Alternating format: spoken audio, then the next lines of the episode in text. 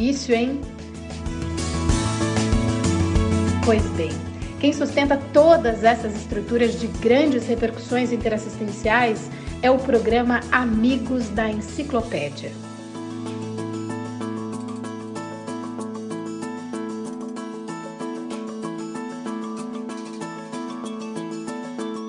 A repercussão disso na nossa ficha evolutiva pessoal, ela é inevitável.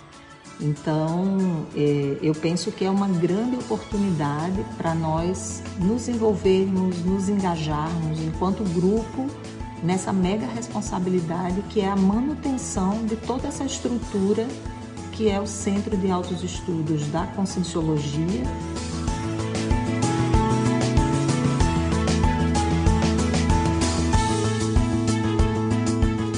Programa Amigos da Enciclopédia é, além de tudo isso, o melhor amigo do pesquisador. Isso porque ele oferece uma série de possibilidades exclusivas para aprofundar o nosso conhecimento sobre um dado tema.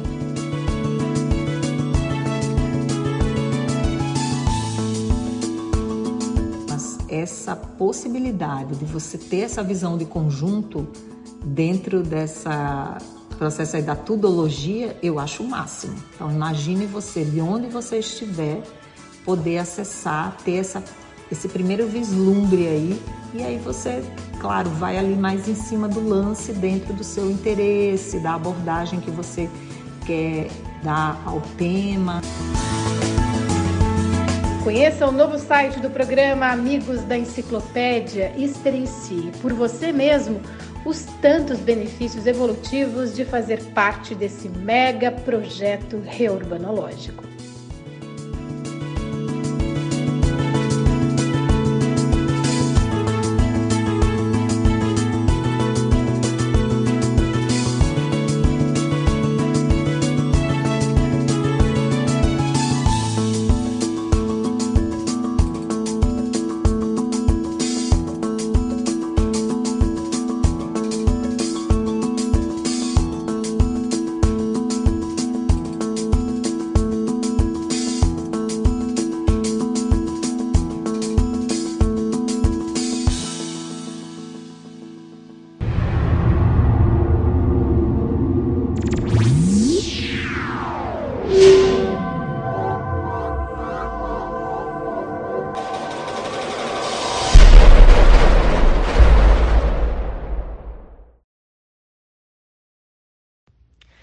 Agora você pode estudar e conhecer mais sobre a ciência conscienciologia de forma 100% online e gratuita. O curso O que é a Conscienciologia está disponível a todos que queiram compreender a evolução pela lógica do paradigma consciencial. Saiba mais sobre o curso na página campusaec.org. Você já teve experiência de imersão no campus CAEC? Sou Rosa Dias, voluntária da Conscienciologia. Estou aqui para te convidar para essa experiência. Venha conhecer o campus e se hospede com a gente.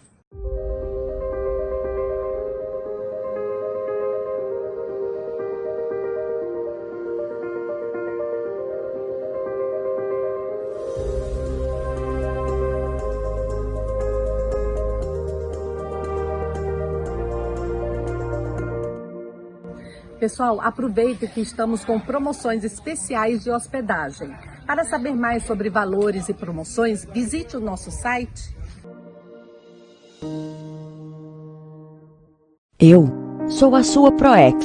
Provavelmente você me conhece por outros nomes: Meta Existencial, Projeto de Vida, Programação Existencial ou Propósito de Vida.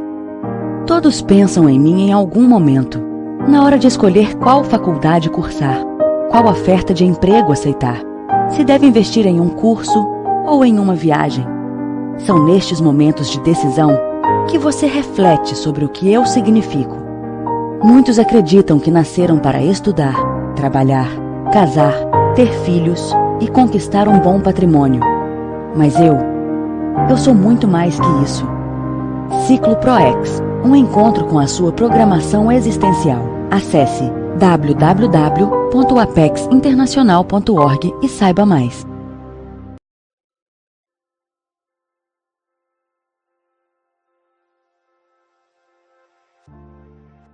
Olá, tudo bem?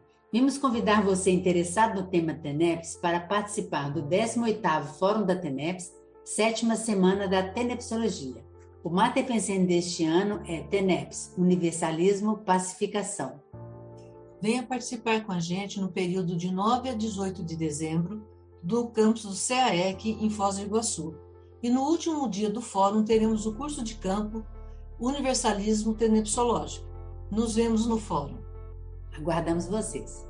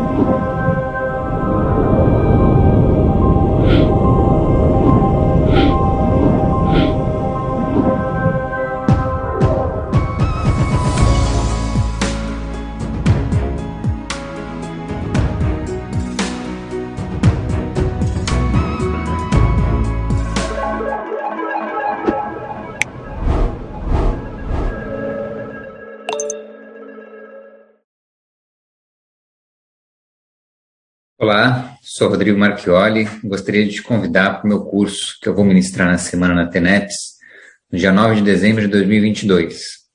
O curso eu estou chamando de Formação Básica de Tenepsistas.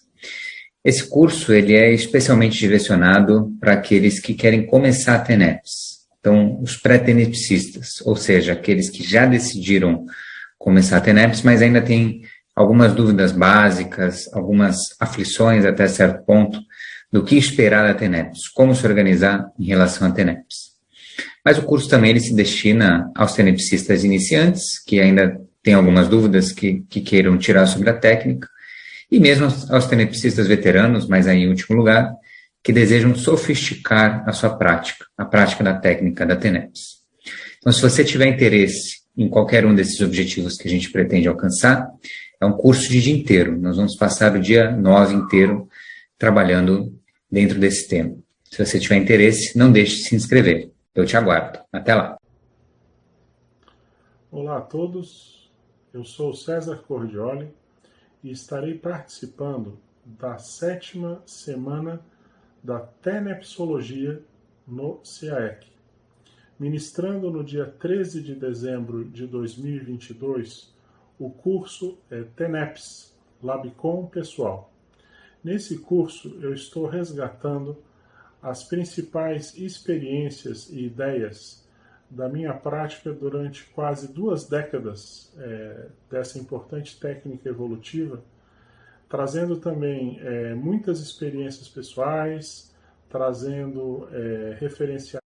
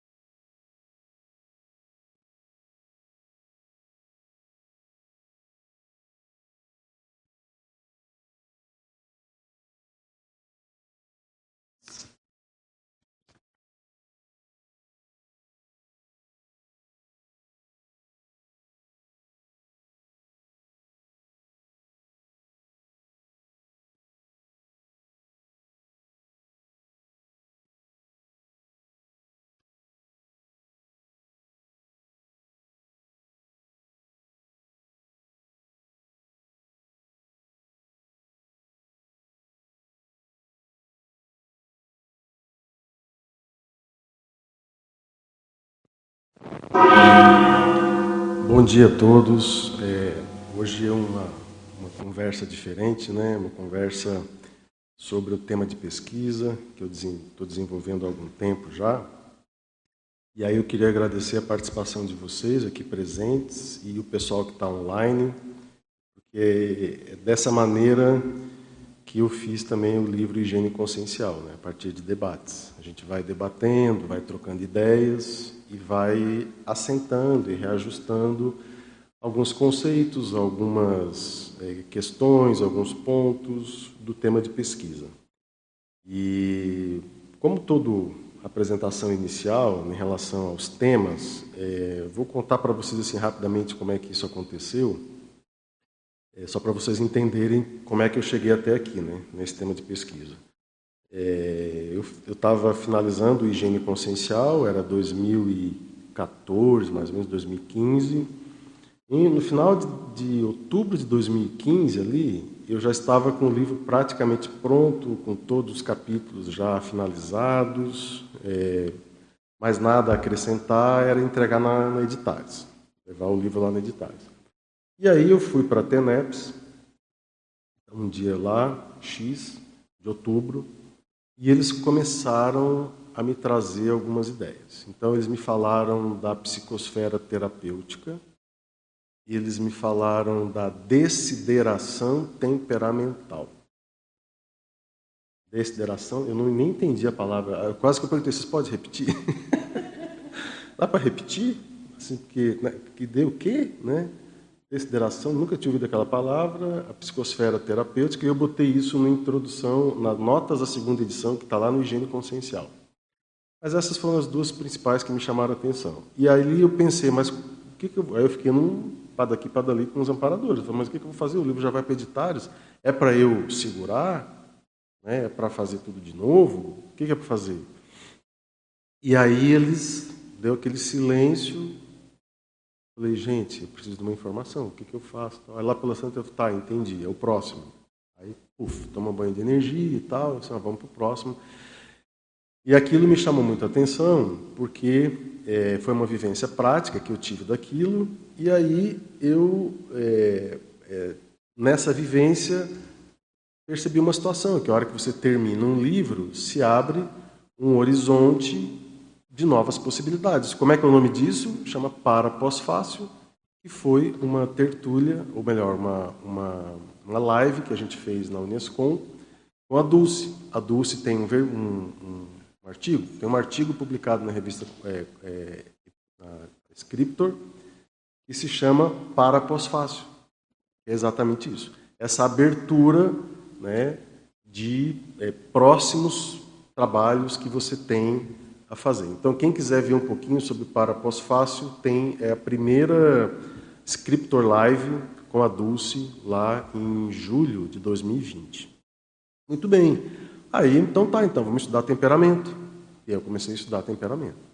E aí comprei livro, comprei uma enciclopédia inglesa, que é fora de série, é um handbook, né, ele chama de Psychology é, Handbook of, of Child, um nome grande, mas são três volumes e ali tinha umas, umas definições muito técnicas de temperamento.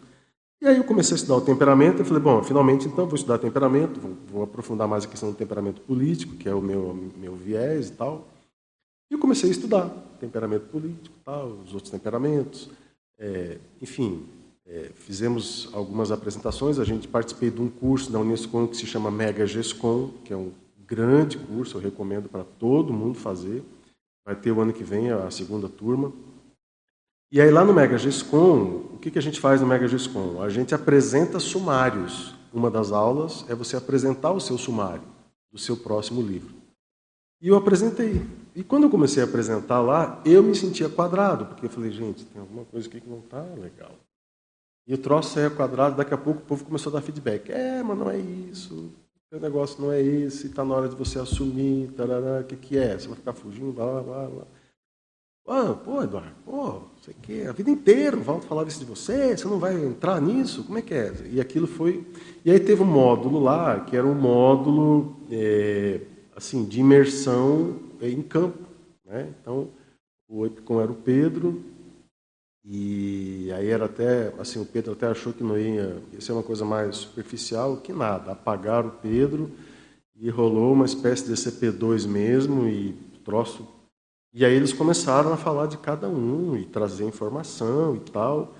E aí ali eles falaram uma coisa para mim, que eles confiavam na minha capacidade de higiene consciencial, para que eu pudesse entrar mais nesses assuntos, que estava na hora mesmo e tal e tudo mais. E aí eu me senti mais confiante de encarar, começar a estudar esse assunto mais de frente, sem tabela, né? temperamento, mas na verdade eu preciso trabalhar questões de poder. E aí foram cinco sumários rasgados. Então a gente fala isso muito lá nos cursos da Unescom, né? A pessoa quando escreve um parágrafo, ela apaixona pelo parágrafo, não quer se libertar, ela quer aquele parágrafo qualquer coisa. E a gente fala, gente, o que vocês acham de rasgar cinco sumários? Você faz um sumário, fica dois dias imerso naquele de repente, tu vai apresentar o sumário, não é aquilo. E não é uma coisa assim, ah, porque falaram que não é aquilo. É que na hora que tu vai apresentar o um negócio, você já sente que tem alguma coisa de errado ali. Está incoerente, a coisa não está legal e tal. E aí foi que né, é, eu resolvi entrar nessa situação de poder estudar um pouco mais a questão de poder, questões políticas e tudo mais mas não com viés partidário, né? não com essa loucura que a gente está vivendo hoje aí, mas com viés mesmo é, autoconsenso terápico, serexológico, a questão de você. E, e, o cerne do livro é esse capítulo. Né? Então, o livro que eu estou escrevendo, ele, ele começa assim: ele começa falando sobre. É, até tem aqui, o animal político, né? que é um termo do Aristóteles. Então, eu falo do animal político, faço uma atualização porque o Aristóteles ele chamava o animal político é, de uma maneira assim, digamos, é, homeostática entre aspas, né? Porque é a pessoa que é mais racional, então ele tem essa racionalidade. A política dele era como se fosse um processo de racionalidade. E eu faço uma atualização contextual, né, de que o animal político hoje é, ele não tem nada de político, né? Ele é irracional, que a gente tem visto aí no mundo inteiro, as guerras e tudo mais, atuais é um exemplo é de você ver que o animal político hoje ele é muito irracional, mesmo humano. E aí a gente vai falando né, da questão da biologia do poder, daí eu trago aquele vídeo do Prince, do macaco bobo, não sei se vocês lembram, é, que o Valdo, a gente apresentou isso aqui em 2007, eu acho, 2008. É, aqui no Tertulhado.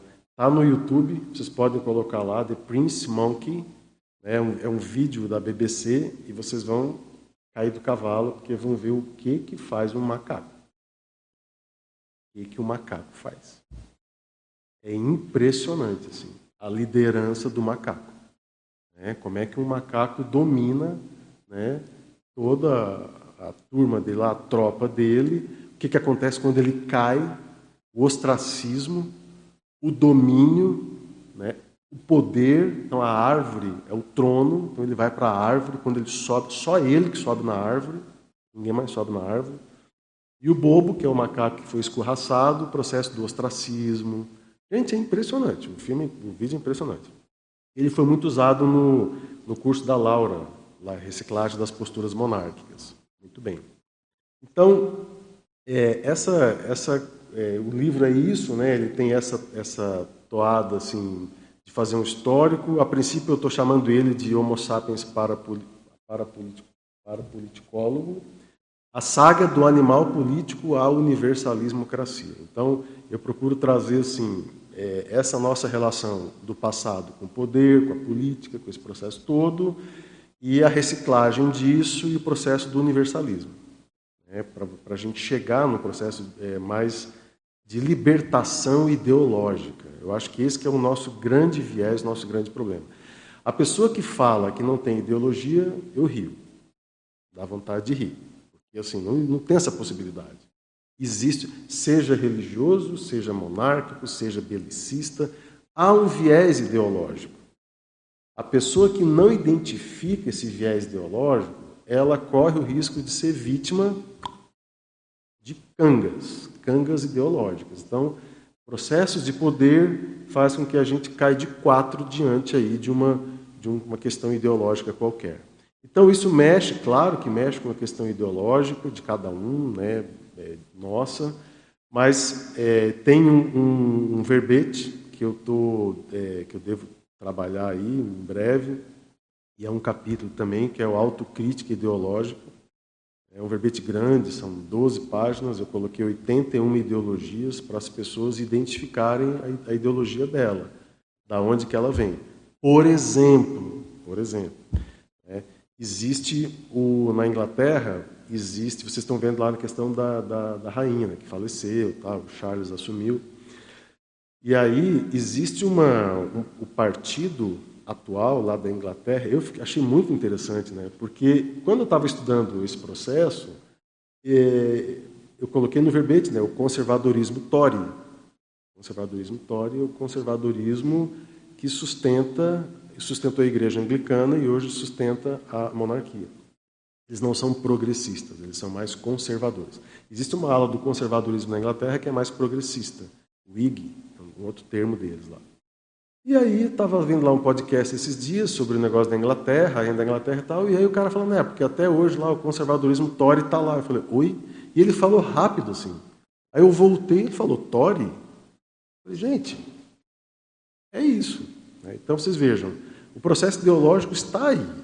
Né? Se eu não identifico as minhas paixões ideológicas, eu corro risco realmente de embarcar numa, numa condição qualquer e às vezes bater palma para algo que é muito errado, mas como tem afinidade comigo, eu acabo aceitando. Então o livro fala disso também. Hoje, o que, que a gente queria, que queria compartilhar com vocês aqui, a aula que eu preparei, é uma aula sobre é, essa inversão de poderes. Né? Porque vocês pensam o seguinte: lembra do Rousseau?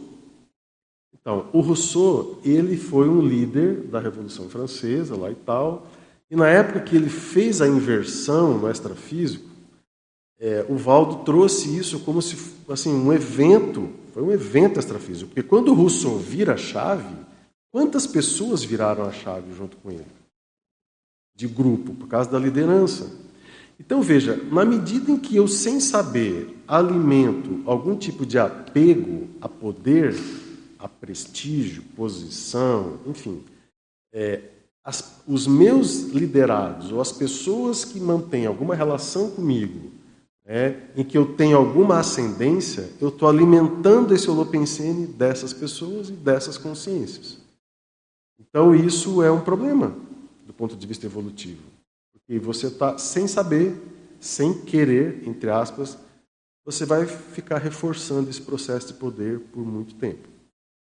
Então, assim, essa introdução é mais para vocês entenderem como é que eu cheguei aqui, né, nesse, nesse tema. O título ainda botei no paper de vocês, ali na, na contextualização, ele é um título provisório, eu ainda não, né, não sei se vai ser exatamente assim. Não tenho data para acabar, assim, não estou com pressa. Né? Ele já está com 200 páginas escritas, está com 50 e tantas referências bibliográficas só de livro, mais 60 e pouco de webgrafia, e assim, tem muita coisa ainda que eu preciso escrever, que eu preciso estudar, e enfim, a coisa está andando. Mas eu preparei uma aulinha aqui para vocês, só para a gente é, começar aqui, né? Tem alguns avisos importantes, né? Isso aqui não é um debate político partidário, né? Então, assim, é, não vou responder perguntas de eleições 2022, entendeu? Porque assim, não é isso. Né? A ideia é a gente fazer um processo muito mais profundo do que essa loucura toda que a gente está vivendo aí. Aliás, loucuras que já aconteceram diversas vezes no Brasil. Né? Eu estudei muito a vida do JK. Se as pessoas acham que polarização é isso aí, precisa estudar o DN, PSD, Carlos Lacerda e o Escambau. Teve assassinato, teve um monte de coisa naquela época. Então, é outro zeitgeist, como você tinha falado, Lani, esses zeitgeists se repetem de polarização, de loucura política e tal. Então, assim, não tem novidade nenhuma. É, passagem da, da monarquia para democracia no Brasil foi, foi um processo estranho também, né? Sim, Como se deu, né? Sim, exatamente. É, então esse é um ponto importante, né? O outro é muito menos. Aqui a gente não é um debate ideológico em bases convencionais o referencial aqui é o universalismo, né? então é cada um aqui desenvolver esse processo de autocrítica para modular a questão ideológica. Né? Então, é um tema autoconsciência terápico em essência, calcado na autocrítica a partir da inteligência evolutiva. Por que, que eu coloco inteligência evolutiva? Porque sem inteligência evolutiva não tem debate aqui. Né? E a inteligência evolutiva parte do princípio que da consciência, do holossoma, do curso intermissivo, do passado, a questão serexológica, os erros, os débitos kármicos, a questão de evolução. Então, é, sem isso como pano de fundo, esse debate perde o sentido. Né?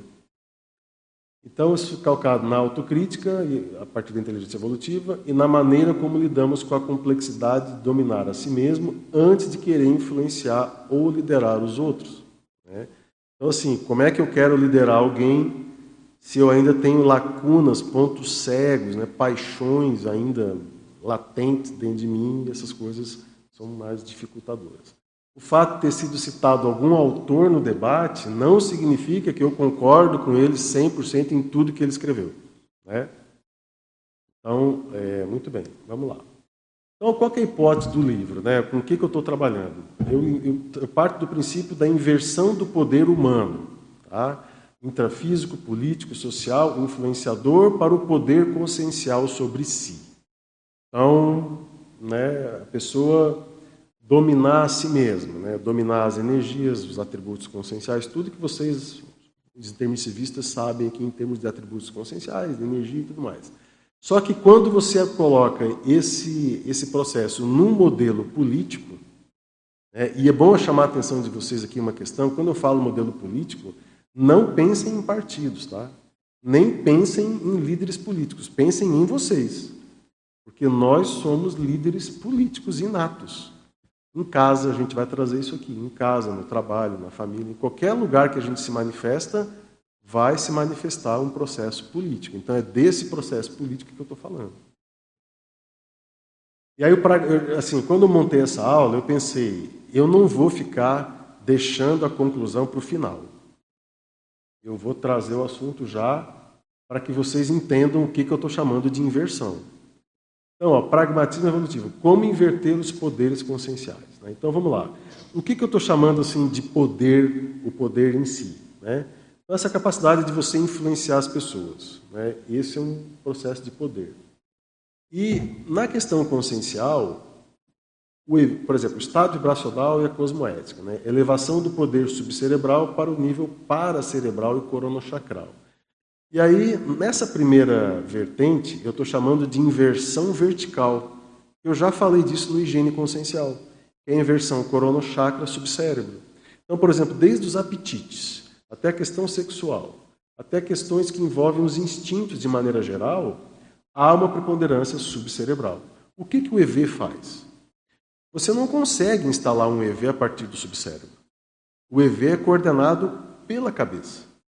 Então, na hora que você está fazendo o estado vibracional, você está modulando a questão subcerebral. É o que a gente brinca lá no, no higiene consciencial, a gente fala do araquiri subcerebral, né, que é matar o subcérebro, entre aspas. É um termo japonês, né? As pessoas suicidavam lá com um negócio na barriga.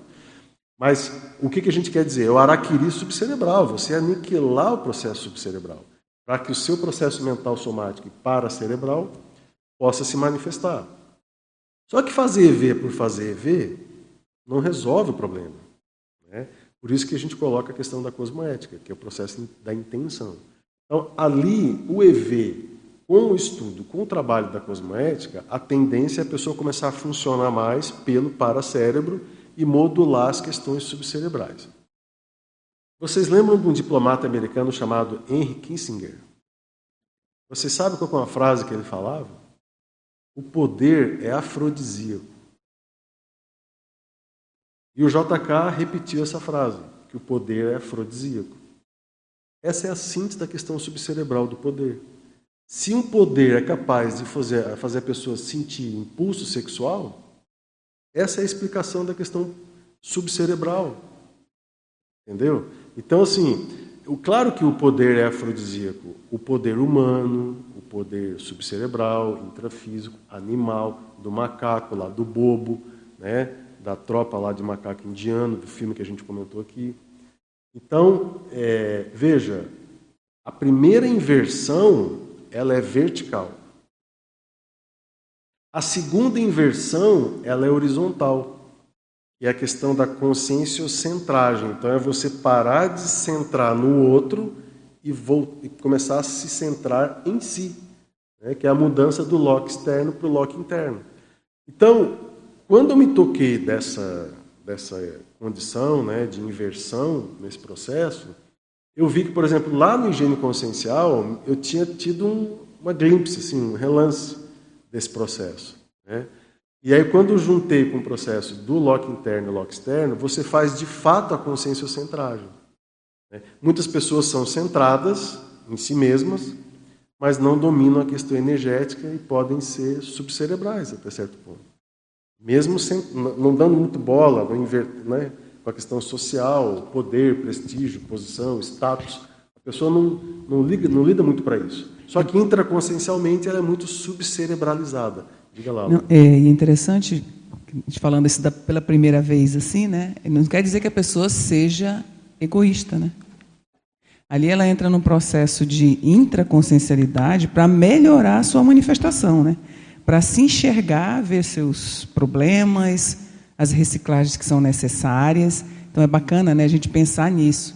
Essa conscienciocentragem é para depurar e melhorar, se manifestar mais cosmoeticamente, interassistencialmente, né? Muito bacana é, essa é, análise essa, aí. Essa, essa questão ela é, ela é essencial porque na prática, por exemplo, a pessoa começa a valorizar a vida dela, começa a valorizar ela. Né? É aquela perguntinha que eu faço muito lá para o pessoal, para os pacientes, né? Quem que é a pessoa mais importante do mundo para você? O que, que as pessoas respondem? O pai, a esposa, o filho, o neto. E às vezes eu vou dando corda. Quem mais? A pessoa teve uma vez que a pessoa falou meu meu pet e não falou ela. Então esse processo da pessoa de autovalorização não é egóica, não é um processo egóico. É a mesma coisa que você parar de escovar os dentes porque, tá, porque enfim, quer ajudar os outros. Né? Você para de tomar banho para ajudar os outros, quer dizer, não, não dá. Você precisa estar numa condição estável, homeostática, para que você, a sua assistência consiga acontecer. a contento. Eu me lembrei aqui, falando de escovar o dente, eu me lembrei daquele procedimento que o professor Valdo fala, das 200 mi mini procedimentos. procedimentos, né? Que ele faz da hora que ele levanta da cama até, sei lá, chegar ao banheiro ou chegar à mesa do café, antes de começar a fazer qualquer coisa. Exato. Olha a quantidade Exato. de detalhes que você tem que ter para estar bem, para começar a fazer um processo exatamente, de assistência. Né? Exatamente. E às vezes as pessoas querem ajudar os outros por fuga. É interessante isso. É, é positivo? É positivo. Acaba ajudando? Ajuda, mas isso vai até a página 15. Porque ela não vai. Alguma coisa vai acontecer para puxar o tapete dela. Essa coisa precisa estar muito equilibrada. É, o centro consciencial você está dentro da gente para que você consiga fazer uma assistência para sempre e perene, produtiva, que vá. Porque pensa o seguinte, gente: é como se você estivesse um caminhão e é, você fosse colocando coisas no caminhão, e o caminhão tem capacidade para uma tonelada, para aguentar uma tonelada. E aí você precisa saber que aguenta uma tonelada, né, que mais de uma tonelada não vai. E essa que a pessoa quer fazer? Quer botar 15 toneladas, 12 toneladas. E não vai. Vai estourar o pneu, vai quebrar o, o eixo, vai dar problema nesse caminhãozinho aí. Então, é, esses dois eixos, voltando lá no, nos slides, esses dois eixos, né, aqui eu acho que não. Então tá, o eixo vertical e o eixo horizontal. Em síntese, assim, ó, o, o core, o núcleo do trabalho é esse. Né? E aí que vem uma série de, de variáveis, né? então uma série de questões que começam a aparecer. E aí eu trouxe para vocês aqui, na questão do poder, para a gente começar assim, ó, entender o que, que é o poder. Trouxe uma. Esse aqui é um verbete do dicionário de política do Bob. Diz o seguinte: em seu significado mais geral, a palavra poder designa a capacidade ou a possibilidade de agir, de produzir efeitos, tanto pode ser referida a indivíduos ou a grupos humanos, como a objetos ou fenômenos naturais, como na expressão poder calorífico, poder de absorção. Então veja, poder né, aqui relacionado à questão humana, grupos humanos, individualidades, né, que é a questão da sociologia. Nesse livro aqui, né, no Leviatã, o Hobbes traz essa condição aí, que o poder de um homem universalmente considerado consiste nos meios de que dispõe para alcançar no futuro algum bem evidente, que pode ser tanto original, natural, como instrumental. E o Gumplovitz, ele diz o seguinte: a essência do poder consiste na posse dos meios de satisfazer as necessidades humanas e na possibilidade de dispor livremente. E ali eu não estou conseguindo enxergar depois ali o que, ele diz, mas é, a base é essa. É, então, na questão, é, eu trouxe essas ideias de poder para vocês verem como que a coisa muda quando a gente coloca o paradigma consciencial? Porque na medida em que eu entendo o poder como a capacidade de ação né, e como a capacidade de influenciar, de exercer influência ou de ser influenciado, a hora que você coloca a multidimensionalidade, a hora que você coloca a serexologia, essas variáveis todas tornam-se muito pequenas, começam a aparecer outras variáveis. Mas continuando, ó, Aristóteles usou o termo grego zoon politikon para evocar um animal político. Silvia Almeida é uma, uma, uma tese de, de, doutorado dela que ela publicou na USP. Seria a condição natural da autoridade. E ainda o Aristóteles chama de oikonomikon o governo político doméstico, ou exercido pelo chefe de família. Sim, o pai e a mãe também são animais políticos e o filho é sempre alguém mais frágil e necessita de amparo. Só para afinar, é amparo, orientação e esclarecimento em seu desenvolvimento humano. Isso. Te ajudar, perfeito, Obrigado. Então veja, é, essa essa variável, né, essa condição, é, me chamou muita atenção porque, por exemplo, tem uma coisa que eu coloco no livro que chama escutativa. Então, o que é escutativa? Escutativa, quando você está educando seu filho, quando você vai conversar com ele, você se abaixa e conversa no mesmo nível. É preciso lembrar que às vezes um menino, quando tem 5, 6 anos de idade, ele olha para você assim, ó. E a hora que ele olha para cima, tem alguém falando. Imagina se tem alguém falando apontando o dedo. Então, esse processo se chama de empoderamento. Você vai empoderar o seu filho. Para quê? Para que ele tenha, se sinta um valor e que a opinião dele seja escutada, seja valorizada, né? que a pessoa não sofra aquilo que na psicologia chama de privação afetiva. Então, é, na questão do poder em casa, né, o, o Hobbes, o Thomas Hobbes aqui no livro, no Leviatã, ele fala sobre a questão do déspota, né, que muitos pais né, são como déspotas. Ele, ele adquire o poder né, não de maneira natural, mas de, ele, ele adquire de uma maneira é, forçada. E ele começa então a atuar como uma, um déspota. E aí no livro faço essas pontes da pessoa, os pais, por exemplo, que muitas vezes querem ter poder na sociedade, não tem poder na sociedade, mas quer exercer um superpoder dentro de casa, compensatório. Então não consegue o que quer fora de casa e dentro de casa se transforma num déspota. Né? É um, um grande problema. Muito bem. E aí chega um negócio muito legal da pesquisa, né? Esse foi uma das partes assim é, que mais foi muito interessante estudar, por exemplo, a questão cognitiva, né, do poder. Então veja ali, ó, esse é um, esse artigo, o Guilherme Ribas é um, um neurocirurgião muito conhecido lá do Einstein, e eu conheci ele pessoalmente, tal, e foi uma super sincronicidade porque eu conheci ele num contexto de um problema de um amigo nosso que teve um, um problema neurológico, a gente foi para São Paulo e no dia que deu o problema, a gente foi de avião lá, chegamos lá, e aí lá no Einstein, é, enfim, alguns colegas indicaram ele, eu conversei com ele, pedi para ele atender o meu amigo e tal, e o Guilherme Ribas atendeu ele, enfim. E passou a acompanhar esse, esse meu amigo aí. E aí, bom, passaram-se o quê? Cinco, seis anos. Eu estou ali fazendo a minha pesquisa, eu preciso saber quando que surgiu o neurônio, como é que foi o negócio do córtex pré-frontal. O artigo é dele. Muito interessante. Então, nesse artigo, o Guilherme Ribas fala o seguinte, né, na pesquisa dele lá: os neurônios surgiram há 700 milhões de anos. E o córtex pré-frontal, o neocórtex, surgiu há 230 milhões de anos. Olha só. Então, essa capacidade né, aqui do, do cérebro humano ter esse desenvolvimento racional são 230 milhões de anos.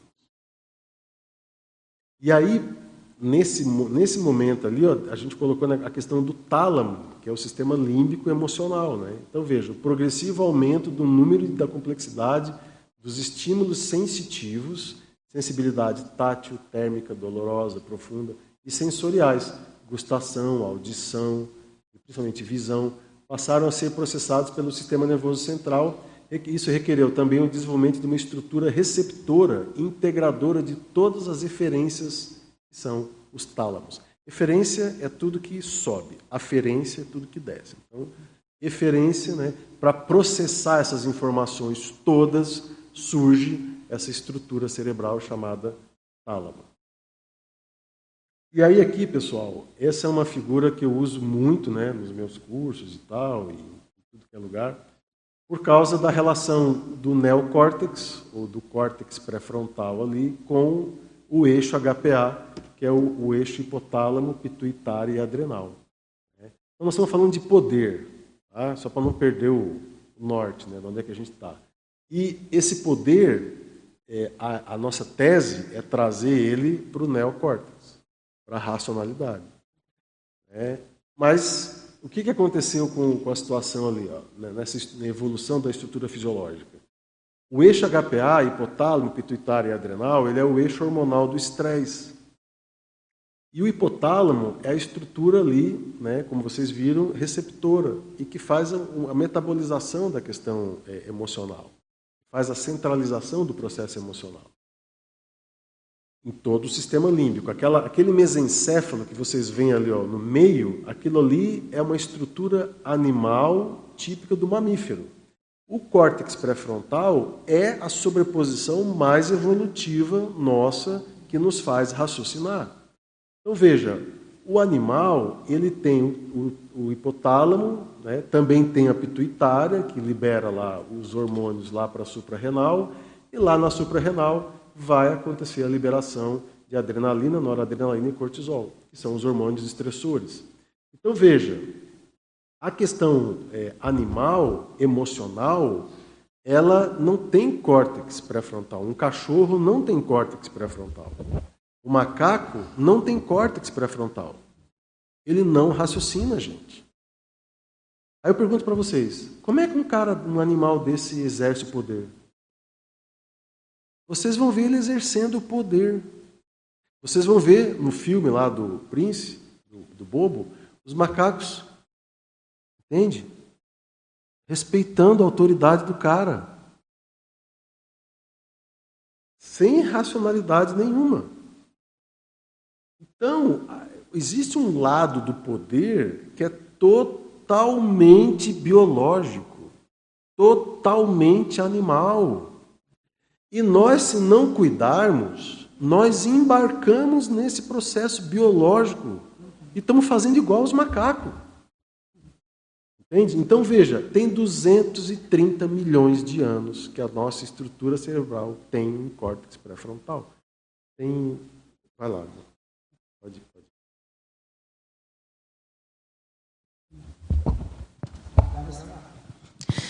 É, essa questão do poder, né, aliando aí com a questão dos macacos, a gente vê isso no reino animal de forma geral, é, e a gente observa com os cachorros, né?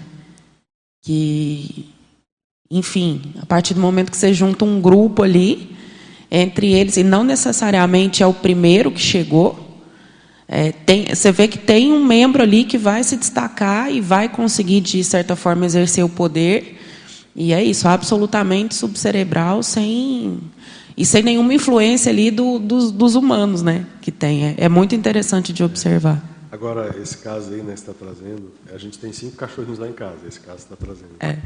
E aí tem uma cachorrinha lá que é a pequena, né?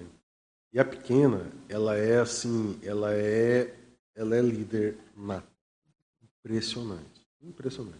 Os cachorros que chegam lá são, ela vive com três, um fica dentro de casa. Os, os quatro ficam lá no canil. No canil ficam os quatro, a pequena e mais três. O lance lá é a pequena. Ela que manda. Não, é impressionante, gente. Sim, é uma liderança política, animal, visível.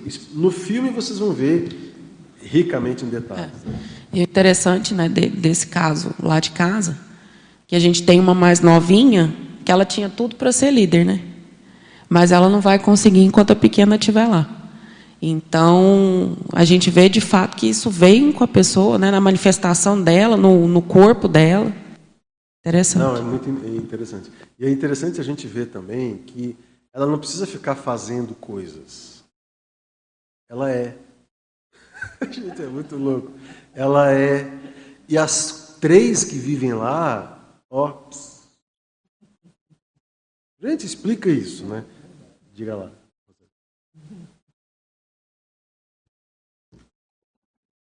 Bem, bom dia então. Obrigada aí, Eduardo, por compartilhar seus, seus aprofundamentos. Um tema, sem dúvida, né? Absorvente demais. E aí você vem trazendo os conceitos. Desde que você chegou, eu, eu fiquei me perguntando, né? Você fala poder, poder. Eu falei, poxa, mas de que poder ele está falando, né? Aí você está trazendo as questões de, de, de, conceito aí, trouxe a questão do, do, o processo do primatismo, né? que é nosso nível aí ainda é, de primatas.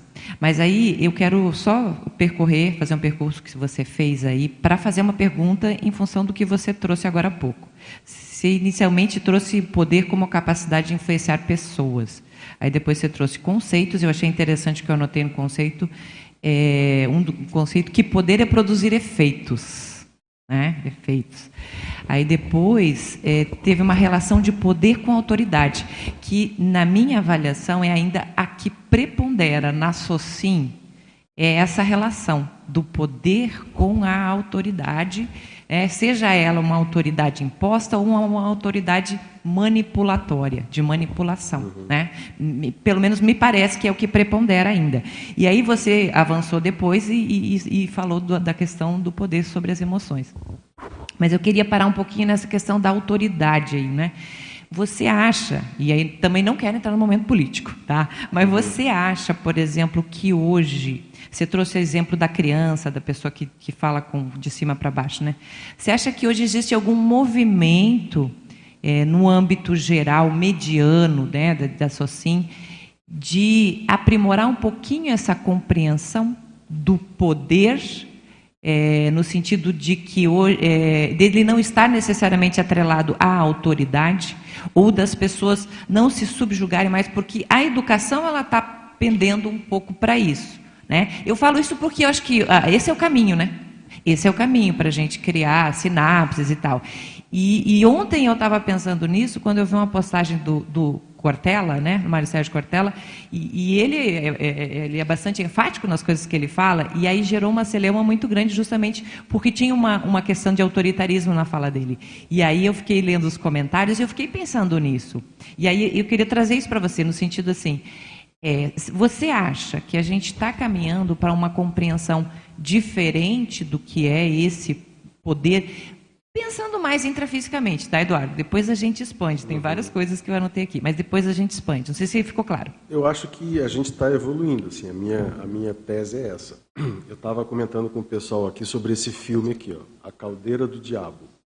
É um filme de 1957 sobre a, uma cidadezinha lá, Peyton Place, né? E aí vocês vão ver um zeitgeist real de um filme que não foi feito de época ele é da época. Ele é de 1957. Então você vai ver os atores, o cabelo, as, falando um idioma e uma linguagem corporal, hábitos daquela época, de 70 anos para trás, 60 anos para trás. Então, é, eu acho que a gente está evoluindo, sim. Agora, é, um preço alto, porque toda evolução é sempre né, dois passinhos para frente e um para trás, né? Nesse momento agora a gente está num passinho para trás. Mas eu acho que, por exemplo, a questão de comunicação, é, as pessoas elas vão aprender a lidar com o poder político. Na internet agora as pessoas, artistas se manifestando, questões políticas, política em rádio. Antigamente, quem não lembra da Transamérica FM? Era só música. Só tinha música. Hoje não existe mais uma rádio que não traga conteúdo de política. Entendeu? É, então assim, tem rádios no Brasil inteiro e não rola mais só música. Por quê? Porque o jovem ele está tilado, ele está ligado, tá, não importa de que lado que ele esteja, mas ele está ligado no assunto. Entende? Então há uma evolução nisso. O que eu acho é que isso é uma novidade muito grande ainda na sociedade. Entende? Essa questão de pulverizar a política de maneira geral para todo mundo estudar. E aí o que, que acontece? É, o, o preço que a gente vai pagar por um bom tempo ainda são as consequências das escolhas, das ações, daí as pessoas vão amadurecendo em relação a isso, com o tempo, né? Então, outra coisa que eu acho interessante, que, que, que eu já pude observar, é vivenciar zeitgeists diferentes. Então, nós estamos chegando nos 50, 60 anos. Você olha para trás, você vê zeitgeists. Eu, eu vivi zeitgeist. Por exemplo, eu vivi um zeitgeist de uma época que a internet era discada. Entendeu? Eu vivi um zeitgeist lento. Para você resolver um problema, você tinha que ir no centro. Entende? Você tinha que ir no centro resolver um problema. Gente, hoje você resolve 10 problemas em 15 minutos no WhatsApp. Aqui. Aqui, sem precisar sair. Então veja, a pandemia foi uma tragédia, foi, morreu um monte de gente, foi uma tragédia. Toda guerra tem avanços. Isso é uma lei. E o avanço que teve com a pandemia foi o 5G, as reuniões online, os trabalhos home office, tudo mais, enfim. Mas o, o que, que, eu acho? Eu acho que a gente está evoluindo. Essa é a minha posição, tá, Rosana? Eu acho que a gente está evoluindo, eu acho que as coisas estão melhorando em vários aspectos, mas esse momento agora é aquele momento que você do refluxo. Levantar poeira. Exatamente, começa a levantar muita poeira. E as pessoas começam a perceber um poder que elas não tinham. É, então, a internet hoje é um quinto poder. Né? O jornalismo é o quarto poder, a internet Questionar é um pouco esse poder mais autoritário também, né? É, e aí, pois é, por isso que eu digo que, assim, ó, é igual, quer ver uma coisa? É igual o dinheiro. Né? Muitas modernidades chegam com a intenção do dinheiro. Mas é uma modernidade. As pessoas, quando criam um celular multi não sei o quê, elas não estão pensando, às vezes, só no benefício, elas querem ganhar dinheiro, elas querem patentear e ganhar muito dinheiro. Está ajudando? Ajudou a humanidade. A intenção do cara é enviesada? É, mas isso é um problema dele. Do ponto de vista social, houve um ganho ali daquela condição. Então, o dinheiro tem isso, né, por um viés muito é, nosográfico. A guerra, infelizmente, né, ninguém aqui está dizendo que, que a guerra ajuda, muito pelo contrário, é uma tragédia. Né? Sou totalmente contra, não vejo nenhum benefício, eu sou anti-armas, né? é um posicionamento meu. Acho que tem que ter segurança, né? a segurança está aí para ajudar. Agora, eu não quero manipular uma arma, não quero usar arma, direito meu. Entendeu? Acho que o ser humano foi feito para evoluir para o pacifismo e não para o armamentismo. Essa é uma posição minha. Mas, enfim, então, acho que está assim, existe essa evolução. Só que vejo que o momento é de refluxo. Sabe? Dois passinhos para frente, um para trás, dois para trás, mas a coisa está indo para frente. Nesse sentido, muito importante sobrepairar essa poeira toda, né? Mas ok, eu posso continuar? Sim. Tá, é, é, eu estava lendo no seu paper, ali no, na contextualização, na página 1, é, você trouxe ali aquele trinômio da, do poder temporal humano, né? político, bélico e religioso, que eu acho que concentra bem muita coisa aí. E aí eu queria ver, dentro da, da, do estudo que você está falando, você está trazendo uma inversão, né? E aí entra no processo mais consensual. Você pensou é, no inverso desses poderes, é, é, pensando aí no processo interconsciencial, poderes correlatos e intimamente da pessoa, entende? Se ela estabelece é, esses poderes intrafisicamente, é? e aí são onde a gente escorrega ainda muito, o político, o bélico e o religioso, é, intra, é, intraconsciencialmente, quais são os poderes que eu poderia estabelecer para poder me contrapor, não sei se contrapor é a palavra, Sim. você entende? Para poder fazer essa, essa virada aí. Sim, aí, aí que a gente chega no poder consciencial. O livro ele tem uma, uma, uma, uma estratégia, assim, a estratégia que eu estou montando, não sei se, se vai se manter, mas por enquanto é o que eu pude alcançar, ele traz a ideia de uma saga. Então, nós apegados ao poder, nós ex-bandidos, como o Valdo dizia, né, chamava permissivista, um ex-bandido, por quê? Porque se arrependeu, porque tudo que as besteiras que a gente fez e tal, e agora a gente está fazendo essa reciclagem toda aqui. Então, essa saga, ela começa no apego ao poder. A maioria dos nossos erros foi de apego ao poder, de alguma maneira. Eu falei aqui de um filme chamado As Sombras de Goya. Vale a pena vocês verem esse filme para ver a questão religiosa, a questão do, do viés religioso. Sei que você já viu, né? Filmaço, né? Filmaço. Então veja, é uma saga, a ideia do livro é uma saga. E essa saga ela termina onde? Ela termina no universalismo. É o quê? É a autocrítica máxima ideológica. Então o que eu costumo dizer é o seguinte: é, eu jamais usei o termo assim, e não gosto de chamar qualquer pessoa de lixo. Entende? Não existe lixo humano. Vai falar assim, ah, é uma. Cons... O cara, ah, não interessa. Se é tudo isso, e se extrafisicamente ele for tudo isso, ele vai ser transmigado. Vamos jogar energia para ficar tudo bem. E eu lembro muito, sabe? Isso é uma coisa muito. me marcou demais. Eu estava presente nessa aula, a pergunta fui eu que fiz, né, para o professor Jaime, ele estava sentado aqui, no, no verbete dele de é, paradireitologia, e aí é, sobre a questão do bandido né, de como que ele, que ele, ele trabalhou muito com isso, né, nos julgamentos, lá, não sei, eu não sei exatamente no é, Tribunal de Júri, exato. E aí ele diz o seguinte, olha, toda vez que eu via um, um bandido, uma pessoa que ia ser julgada, né, esse termo é muito pejorativo, né, bandido tal, mas enfim, existe é, essa realidade, mas o que, que ele dizia? Ele dizia o seguinte, olha, precisa ser julgado, precisa ser preso, é, não pode conviver em sociedade, o cara vai matar mais um monte de gente, se for um pedófilo, sei lá o que, esse cara tem que estar preso, ok. Mas eu via, lá dentro dele, eu buscava alguma coisa de bom. E tem. Quem mexe com o direito, cadeões e tal e tudo mais, tem. Existe. Então, assim, essa, essa condição, ela, é, eu vejo que existe uma, um processo de manipulação disso hoje, né, que é assim, é o lixo, a escória que tem que ser extirpada. E não é assim, a consciência não é assim. Não vai ser extirpada. Vai morrer, vai para o extrafísico e vai continuar assediando. então, assim, é uma ilusão você achar que vai matar alguém, vai extirpar a pessoa. Não precisa nem falar isso aqui, né?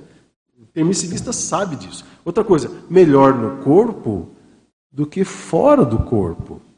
Fora do corpo, o estrago vai ser muito maior. Então, deixe esse cara vivo, no corpo, presinho, lá na cadeiazinha, lá, entendeu? Porque lá ele não vai influenciar ninguém. Fora do corpo vai ser um estrago ele vai juntar a turma dele e aí vai para festa, faz né, toda a confusão. Então, né, eu acho que é, é, essa condição do viés ideológico que você pegou ali, né, do político, bélico e religioso, é, demanda é, esse entendimento assim de que há uma, uma, uma necessidade de maior autoconscientização de cada um de nós desses perfis aqui para que a gente é, possa trilhar um caminho que seja um caminho é, realístico. Né? Se o meu passado é religioso, cara, eu preciso atuar num processo de resgate do temperamento religioso. É, se o meu passado é político, eu preciso entender as questões de manipulação política, de poder, de uma série de questões. Bélico, belicista, mesma coisa. Eu preciso estudar isso. E aí eu vejo muita gente, eu torço, né, quando, quando eu virei essa página comigo, que eu resolvi realmente entrar nesse, nessa temática, é, eu comecei a torcer para que as pessoas façam isso também. Porque o, o público-alvo fica esperando. Né? Você lá fez um monte de coisa lá na Roma Antiga, lá não sei aonde e tal, um monte de concierges ali, né? teus credores ali e tal, e você está lá falando da cadeira, da laranja e tal. Ok, às vezes não está preparado e faz parte. Mas à medida que você começa a considerar essa possibilidade de se preparar, pelo menos, né, eu acho que isso é importante. Eu posso falar para vocês assim, o higiene consciencial ele me ajudou com certeza, porque senão eu não ia conseguir estudar esse assunto, né, mexer nesse assunto. Não sei se te, te Ok, ajudou. obrigada.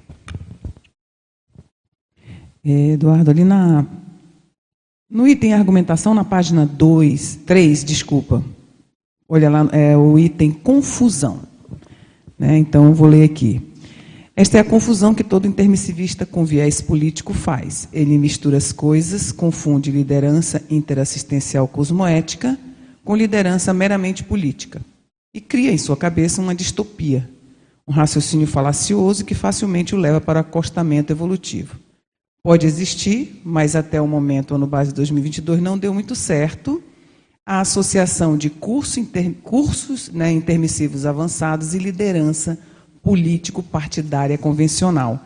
Eu queria que tu pegasse esse pontinho aí, essa última parte aí desse parágrafo. É, eu, eu coloquei isso porque eu já tive tem uma coisa que muitos talvez não saibam, né? mas é, quando eu comecei a estudar o JK, foi ali que eu abriu muita coisa do meu processo assim político, né? Muita coisa mesmo, assim. Em Minas Gerais, por exemplo, a gente organizava um jantar, lá era o jantar o troféu JK, e eu entreguei o troféu pessoalmente para o Coronel Afonso Eleodoro, que era o chefe da Casa Civil do Juscelino, que saiu de Brasília para ir para Belo Horizonte receber no Minas Tênis lotado.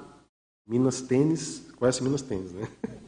Minas Tênis lotado. Colocamos um carro dos anos 50 na frente do clube. E assim, o discurso de abertura foi meu. Então eu me assustava comigo mesmo. Tá? Então, veja, é, por que, que eu coloquei isso aqui? Né? A questão da confusão aqui. Porque eu vivi essa confusão. Muitos anos. Então, quando eu acabei o discurso lá no Minas Tênis, uma senhora chegou perto de mim, pegou na, minha, pegou na minha mão e falou assim: Você vai ser o nosso presidente. Eu, Nossa, onde é que eu estou? Aquilo me impactou demais, entendeu? Demais, porque era muita energia e as pessoas não percebiam direito o que, que acontecia nesse, nessa questão extrafísica. e faziam a interpretação humana do que estavam vendo.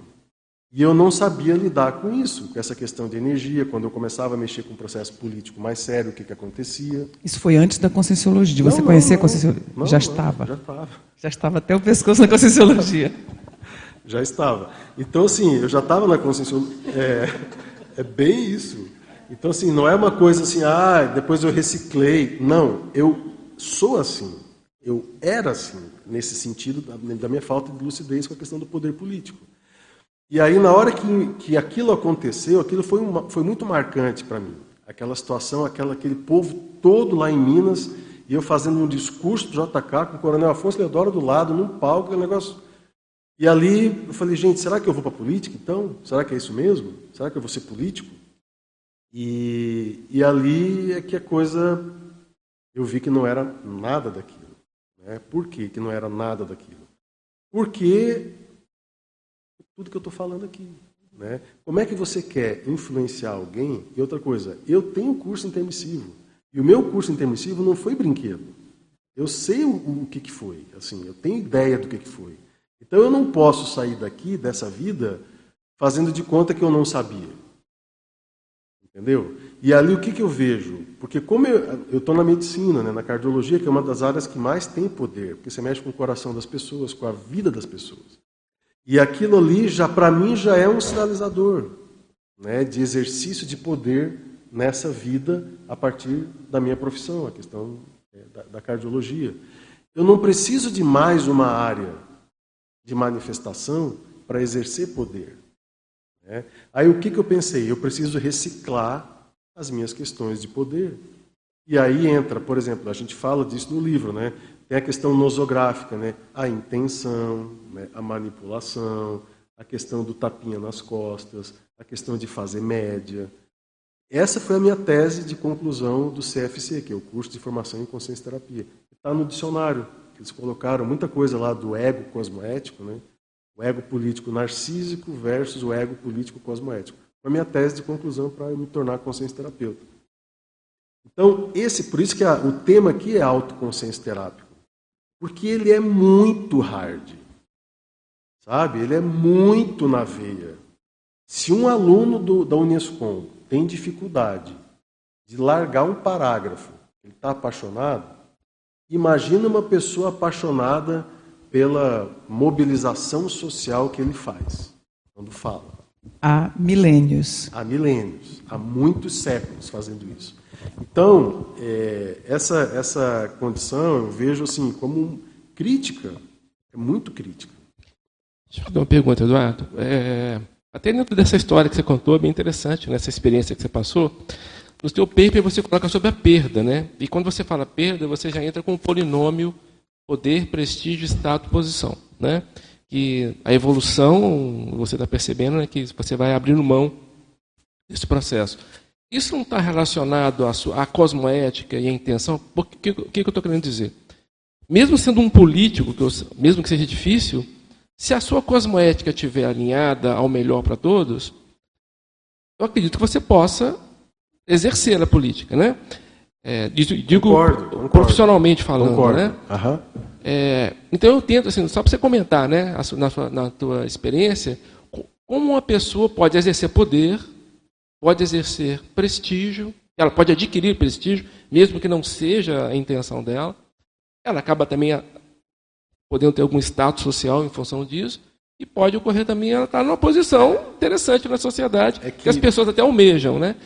Como é que você administra isso? Como é que você vê essa Sim, questão? Eu vejo bem, bem legal a tua pergunta, porque é o seguinte, isso é uma questão de procurar.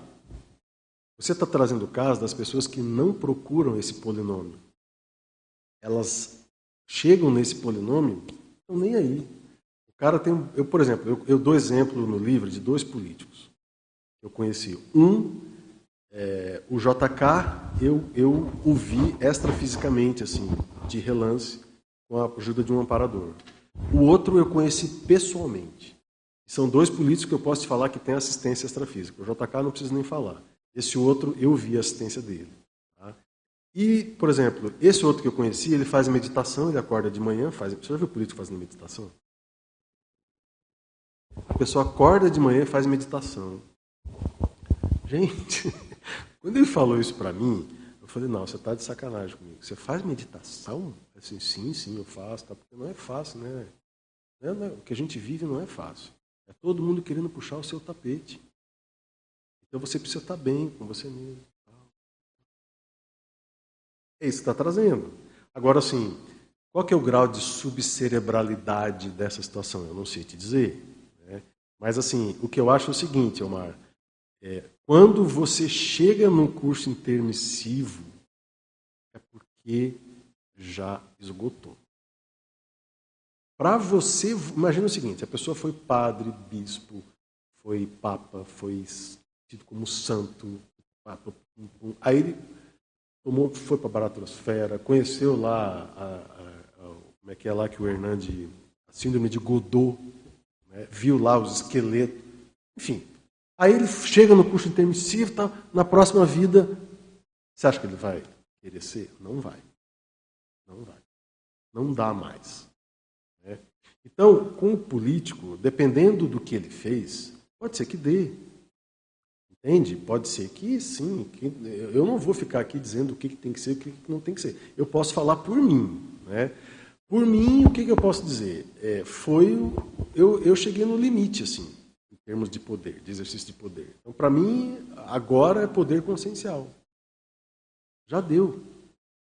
Entende? Assim, nessa vida eu tive é, glimpses, assim, tive relances de situações em que você vê, eu não quero ir por ali. Eu não quero influenciar pessoas na, naquele campo ali. Eu quero influenciar pessoas pela cosmoética, pela intenção, pelo domínio do estado vibracional, pela questão holossomática, né, pela autolucidez, que é o que vale. Porque, por exemplo, é, Elmar, eu já tive projeção o Donald Trump, assim, num sonho, não sei se foi projeção, mas enfim, eu estava dentro do carro com a, a, a, filha dele, eles conversando em inglês, eu falei, o que, que eu estou fazendo aqui? É, sonhos, tudo mais, com o outro lado, né, com pessoas ligadas né, à esquerda, Brasil, projeção, entendeu? Já me vem na TENEPS, dos dois lados, sabe? Da direita, da esquerda, do centro, da extrema esquerda, extrema, sabe? De todos os lados. Então, o que, que eu quero? Eu quero ser uma referência de acolhimento para qualquer lado. Eu não quero ter um lado. Entende? Apesar de, intrafisicamente, eu me posicionar. Intrafisicamente, eu tenho um lado aqui, eu sei mais ou menos o que, que eu quero tal. Mas, assim, eu não sou fechado. Eu tenho amigos de todos os lados no Facebook. Entendeu? E assim, só quando a pessoa me agride, eu corto. Agora, o cara quer falar o que ele quiser, lá, sabe? Eu não, não, eu não quero isso. Então, assim, eu quero desenvolver esse processo universalista. Eu quero chegar num ponto, por exemplo, eu não tenho, eu não estou nesse ponto, eu estou muito longe disso. Mas eu quero trabalhar, por exemplo, para eu ir lá numa baratrosfera atender uma pessoa da extrema esquerda ou da extrema direita e saber conversar com a pessoa, ser empático, entende? Ter um, um, um limiar de conexão com a pessoa, sem julgamento. Não existe assistência com julgamento. Julgamento na hora. É, você fez isso. É. Não, não vai. E aí o, o, Valdo fala muito, por exemplo, lá da, da questão do Cristo espera por ti, né? Quando a, a, ele atende a Carla Sebastianini, ele chama de minha filhinha. Olha o que, que a Carla Sebastianini fez. Entendeu? Olha o que, que essa moça fez. E olha a assistência que ela recebeu. E olha como é que o Zéfiro atendeu. Vai sair o quarto volume do Círculo Mental Somático. Tá? Essa história está toda lá. Gente, de verdade. É, olha, é, você toma banho de energia com o negócio. Porque assim, você, você vê que. Como é que faz isso? Uma coisa eu sei, não é julgando a pessoa. Tu não vai assistir uma pessoa. Imagina assim, Omar, eu estou lá precisando de ajuda. Né? Chego lá na OIC, gente, ó, eu vim aqui porque é causa disso. Como é que tu fez isso, Eduardo? Mas na sua idade você fazer isso depois do seu curso intermissivo, que absurdo, entendeu? A pessoa chega lá no meu consultório. Ah, eu estou obeso, hipertenso, eu fumo. O que, que é isso, cara? Você é obeso, hipertenso? Que, que absurdo. Entendeu? Não é assim é acolhimento. Agora, se a minha cabeça está clara, eu vou ajudar a esclarecer. E eu preciso entender como é que se cria vieses ideológicos, paixões políticas. Para quê? Para poder atender. É interessante isso que você coloca. É, eu diria assim que para atuar nesse nível que você está trazendo, que eu acho que você falou que, que acha que não está, mas eu acho que você já está né, se movimentando fortemente nisso seria alguma coisa de entender a natureza humana mesmo, assim, eu ir a fundo no. Nem sei se é só a natureza humana, mas com certeza isso aí. Porque a gente é meio sapiens, querendo ou não, a gente não pode negar essa, essa parte biológica nossa, né? E consciencial, toda ela envolvida aí. Quando você fala, me passa a ideia assim, de alguma pessoa na busca da desperticidade, alguém que está caminhando já aí para. Não sei como é que você se avalia na escala evolutiva, né? quando você faz uma conscienciometria, mas eu diria muito para uma pessoa que está buscando isso, né? ou até já com algum viés acima mesmo da, dessa escala. Né? Uhum. Não, sei, não sei se você quer comentar a respeito. Não, eu acho que assim, Você fala de desperticidade aqui no seu texto, é, né? Eu acho, eu tenho uma, assim, a gente debate isso muito no círculo, né? Eu acho que é, a conscienciologia ela é uma gradação, né? A gente começa estudando, né? Para mim o que mais me marcou foi a questão é uma frase, né? Eu falo isso no livro que é ferramentas objetivas para estudar a subjetividade. Na minha confusão mental da adolescência, isso era um bálsamo. Eu vivia confuso, não entendia o que eu estava fazendo aqui, mas aquilo eram ferramentas objetivas para estudar a subjetividade. E eu acho que a hora que você começa a perceber o que, que as tuas energias podem fazer contigo, né? então, assim, em termos de, de benefício, as coisas tendem a começar a mudar, tendem a começar a melhorar. E o que a gente fala, o que eu falo muito lá no círculo, com a, nossa equipe lá, é que eu acho que a desperticidade parece que é a hora que a conscienciologia se instala de vez. É, entende? Então, você vai no processo de autodesassédio, você se vincula pela questão da ideia. Normalmente, quem, se quem não se torna mini dissidente é porque compreendeu bem a ideia. Nem tanto o EV, as energias, porque isso a pessoa melhora, né? Mas a ideia eu vejo como uma coisa mais séria, numa vinculação. Né? E a questão de autocrítica. Né? Então, assim, a, a, pessoa ter noção do, do que, que ela faz, as consequências do que ela faz. Né?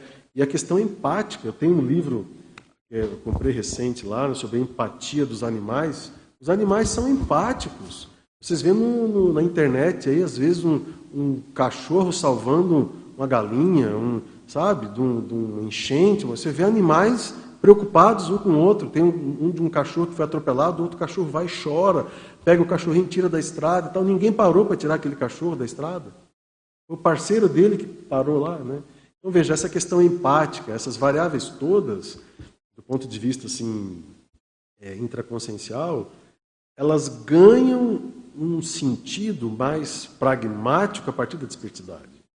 Antes da desperticidade, a gente faz força para compreender, para eu penso que a hora que a desperticidade começa a chegar para a pessoa de uma maneira mais lúcida, a responsabilidade começa a aumentar muito mais, mas é, a conscienciologia, eu acho que é, a gente passa começa a entender um pouco mais o que, que o Valdo falava, o que, que o Valdo queria trazer.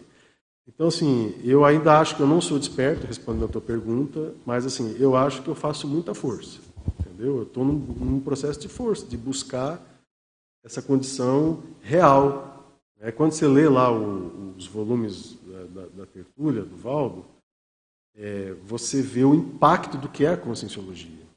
Outra coisa que eu fiz recente foi pegar o Projeções da Consciência e ler de cabo a rabo. Vocês já fizeram isso? É um troço né, é impressionante o que, que ele fazia com aquele corpo dele, com aquela consciência dele. Né?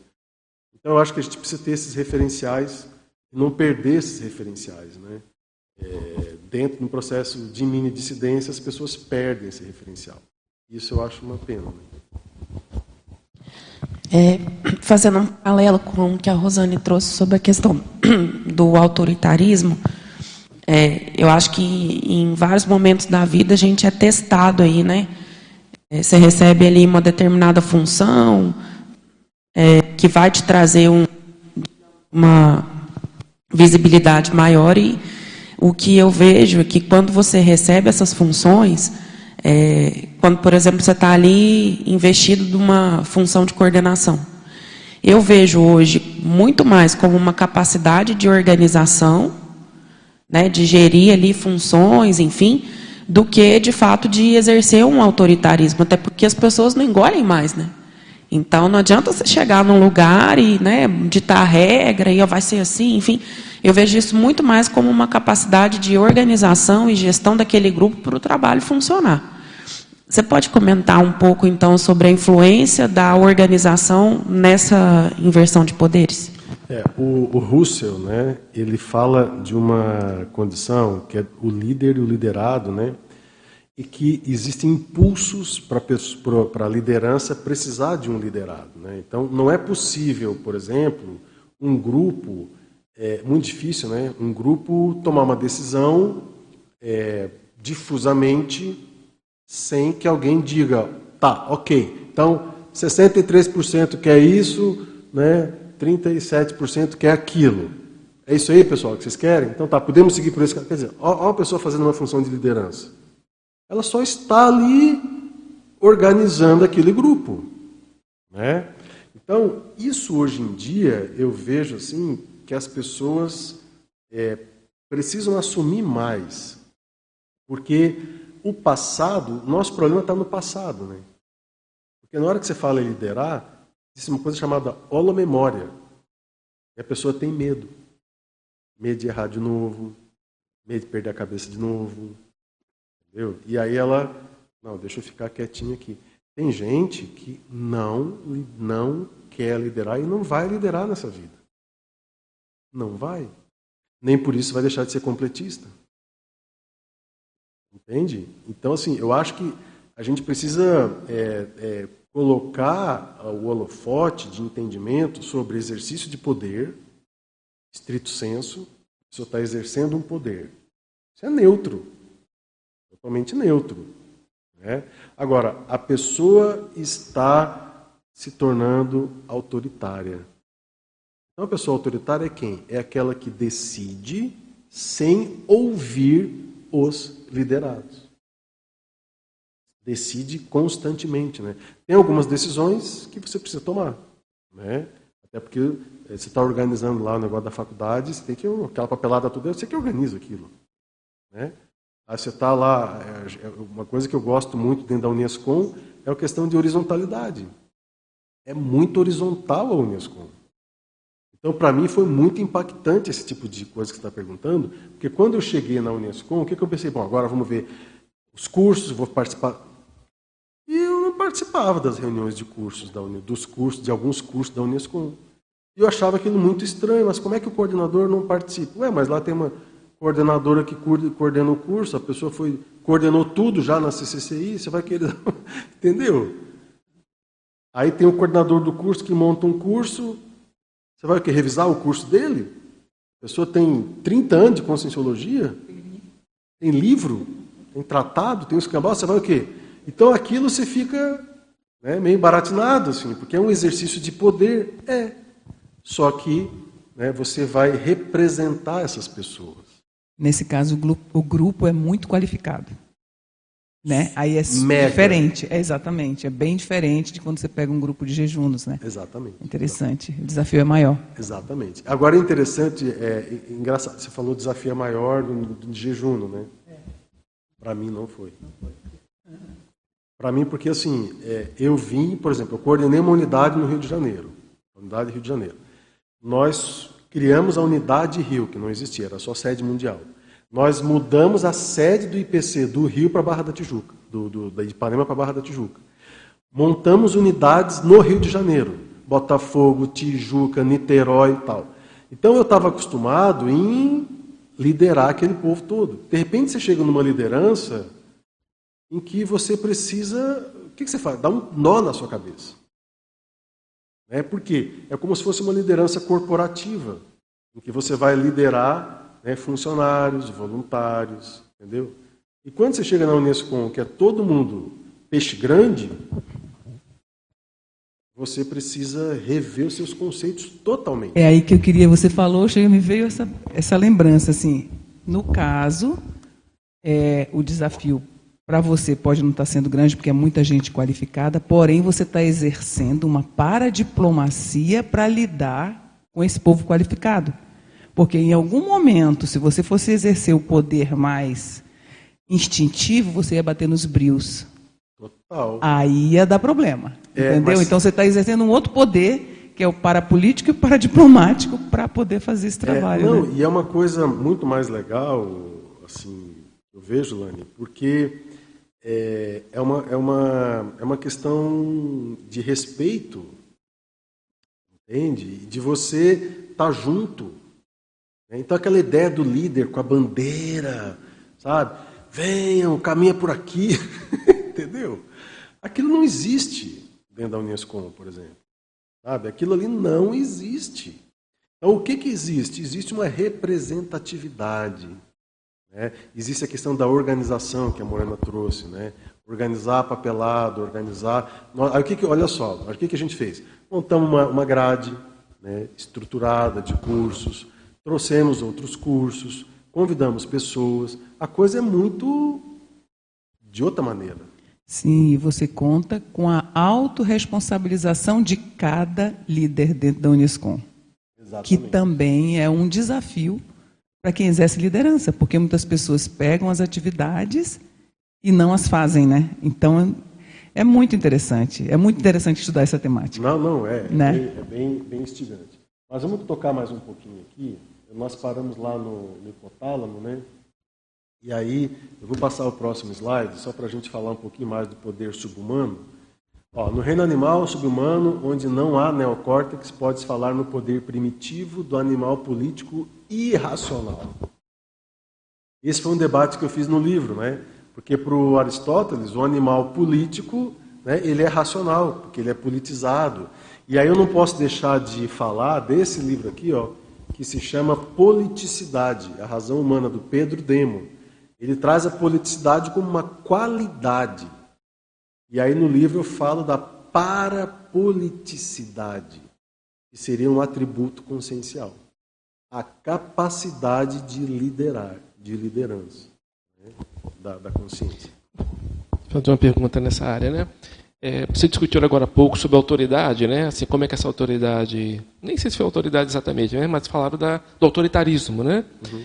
Ou de uma, uma diplomacia, um processo mais democrático, as várias formas que a gente vê por aí acontecendo, né? Como é que você avalia ah, dentro do, porque por exemplo, ah, dentro de uma racionalidade maior, o uso da estratégia de liderança, você vê em função do que você quer, em função do público que você está liderando, em função do alcance que você quer atingir. Eu não sei se eu estou comple complexificando, né? Mas quando você falou agora em qualidade, eu pensei nessa possibilidade. A liderança não é uma, ela não é, um, não é uma única manifestação. Sim, né?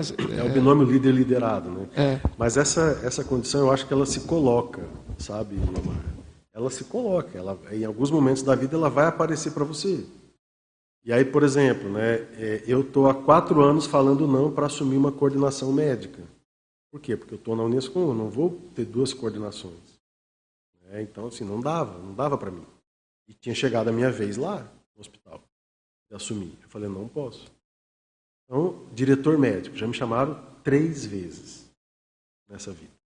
Para ser diretor médico. Não vou entrar nisso agora. Não é o momento, não quero mexer com isso.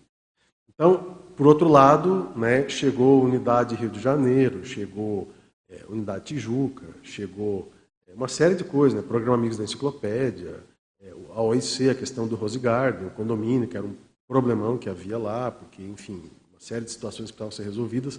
Eu entrei com tudo naquilo lá para resolver. Então, eu vejo que é, a gente precisa aliar as coisas, é não ter medo, mas ter discernimento de escolha. Né? Para exercer uma liderança, o que, que eu avalio muito, Omar? É assim, ó, se a minha liderança ela vai ser multidimensional. Se for multidimensional, estou dentro. Claro que ela é sempre multidimensional. mas se aliar valores que eu considero conscienciais, enfim, eu possa atuar. Aí eu entro. Entendeu? Agora, se é uma, uma liderança convencional, é, é, que outras pessoas podem fazer e vai prejudicar trabalhos, por exemplo, se vai cortar tempo meu de escrita de livro, eu estou fora. Entendeu? Porque eu preciso fazer esse livro. Isso aqui é a coisa, hoje é a coisa mais importante da minha vida. Mais importante. Eu preciso terminar esse negócio aqui. Eu falo assim, mais importante no sentido de, de trabalho, né? Trabalho que eu preciso fazer. Então, é, eu acho que as coisas elas se impõem, elas, elas se colocam para você, naturalmente. Agora, se você começa a cutucar, começa a estudar, começa a mostrar interesse, começa a mexer, aí eles vão te ajudando também, vão te dando dicas, né, possibilidades. Né? Mas, então tá, a gente estava lá no poder subhumano, então vamos lá. Poder político, irracional, instintual, regido pela e para a sobrevivência, não pela articulação refinada da comunicação. Né? Os animais só se comunicam no au, au, au lá e por aí vai. Né? Porém, há também regras, limites e tradição imposta pelo líder, normalmente o macho. Essa é a realidade do mundo animal. Né? E eles, é interessante isso, da tradição. A tradição está presente no mundo animal. A árvore lá do bobo do macaco né, é tradição. Aquilo lá é onde o macaco exerce o poder dele. Da ave líder que puxa o voo aos leões, hienas, formigas, abelhas e macacos, os bichos se organizam também. E o poder político, assim como os instintos do animal político e os conflitos em geral, estão igualmente presentes. Né? Aqui eu falo do esse documentário, né, para vocês verem, Natural World, The Monkey Prince, está na íntegra lá no YouTube. E aqui uma primeira conclusão, né? Exercer o poder, seja no reino animal ou entre os humanos, pode ser algo completamente instintual e, portanto, subcerebral. Isso diz respeito à nossa maneira de pensar, por exemplo, politicamente, seja como líder ou liderado, até mesmo aqui no universo da CCCI. Então, essa autocrítica quanto à instintualidade, à subcerebralidade do exercício do poder, ela é importante. Não para que você priorize isso, óbvio, mas que você estabeleça um limite de ação desse pseudópio de subcerebral na sua consciencialidade, na sua manifestação. Bom, agora vamos para o poder consciencial. O poder consciencial é a faculdade de autodeterminação da consciência quanto à própria vida e ao próprio destino, no caso, a programação existencial. E aí, ó, diferenças do poder político para o poder consciencial. Então, olha lá, poder político, loco externo, né? Então, veja, a pessoa é aquela multidão. Então, ela é aquilo. Né? Então, aquela multidão é a vida da pessoa. Está tudo errado já. Consciencialmente, já vai bater pino lá daqui a cinco, seis vidas. É. Por quê? Porque a questão é o loco interno. É o seu autodomínio, a sua pensenidade, a sua questão emocional. Né? Desativar o eixo HPA. A pessoa está estressada, ansiosa. Como é que mexe na cabeça? Relaxar e tal. Aí, ó, item 2. Força da opinião pública versus força das reflexões intraconscienciais. As pessoas dão mais força para a opinião pública do que para si mesmo. Aí vocês acham que isso é coisa só de político? Não é. Você pega uma mãe de família, por exemplo. A mãe, ela atende o maridinho, ela atende os filhos, os netos, cachorro, papagaio. E aí eu gosto muito de falar de um vídeo do Drauzio Varela, eu, eu, era muito crítico ao Drauzio, porque uma vez eu vi uma, um, um, filme dele, uma apresentação dele no Fantástico. Ele entrevistava um caminhoneiro, que era o um caminhoneiro obeso, e ele perguntava assim: Mas vem cá, você não tem como estacionar o caminhão um pouco mais longe, você dar uma caminhadinha um pouco maior? E eu nunca defendi essa ideia, porque nós estamos falando da vida da pessoa. Então, se ele leva a vida da pessoa, ah, quando dá uma caminhadinha, aumenta um pouquinho e tal. Eu fui muito crítico aquilo, falei, não é legal. O que, que eu diria para ele? Meu amigo, você tem que estabelecer seis horas de volante. Estacionou, põe seu tênis, vai dar uma caminhada, cara. Tua vida, tua saúde, como é que é? Tu põe teu trabalho acima da tua vida? Isso que eu falo para os meus pacientes. E faço isso comigo também. Então eu achava ele muito condescendente com isso. Até o dia que ele lançou um vídeo que eu achei fantástico. Ele fala assim: Gente, eu atendia essas senhoras, né? E chegavam para mim e contavam essas histórias assim. Ai, doutor, eu chego em casa, né? É, saio de casa de manhã cedinho, eu acordo, eu faço café para os meninos, o meu marido, aí eu volto um pouco mais cedo do trabalho, daí eu faço o almoço, aí eu arrumo a cozinha, aí eu vou trabalhar à tarde, quando eu chego, eu saio do trabalho, eu passo na minha mãe, que é acamada, aí eu dou banho nela, aí eu chego em casa nove horas da noite, e aí eu faço a janta para eles, e aí eu vou tomar banho, eu estou muito cansado, eu não consigo fazer exercício. Aí ele vira e fala assim: quando elas contavam essa coisa para mim, eu ficava meio conduído, sabe? Hoje, sabe o que eu digo? Eu digo assim, ó. Ah, é? Seus filhos, você tem que cuidar deles, você não está tendo tempo? Põe na FEBEM. Seu marido, você não está conseguindo até. Divorcia. Tu está vivendo errado. Tua mãe põe no asilo, sabe? totalmente radical, mas eu achei muito interessante. Por quê? Porque essa pessoa vai morrer. Chama carga do cuidador. Ela vai morrer. E o que, que é isso? Isso é a manipulação do poder em casa. Manipulação do poder em casa. A mulher, eu atendo muito isso, né? O casal chega lá, a mulher chupada, sem energia nenhuma, um farrapo, e o marido, ó oh, doutor, eu não entendo por que ela é assim.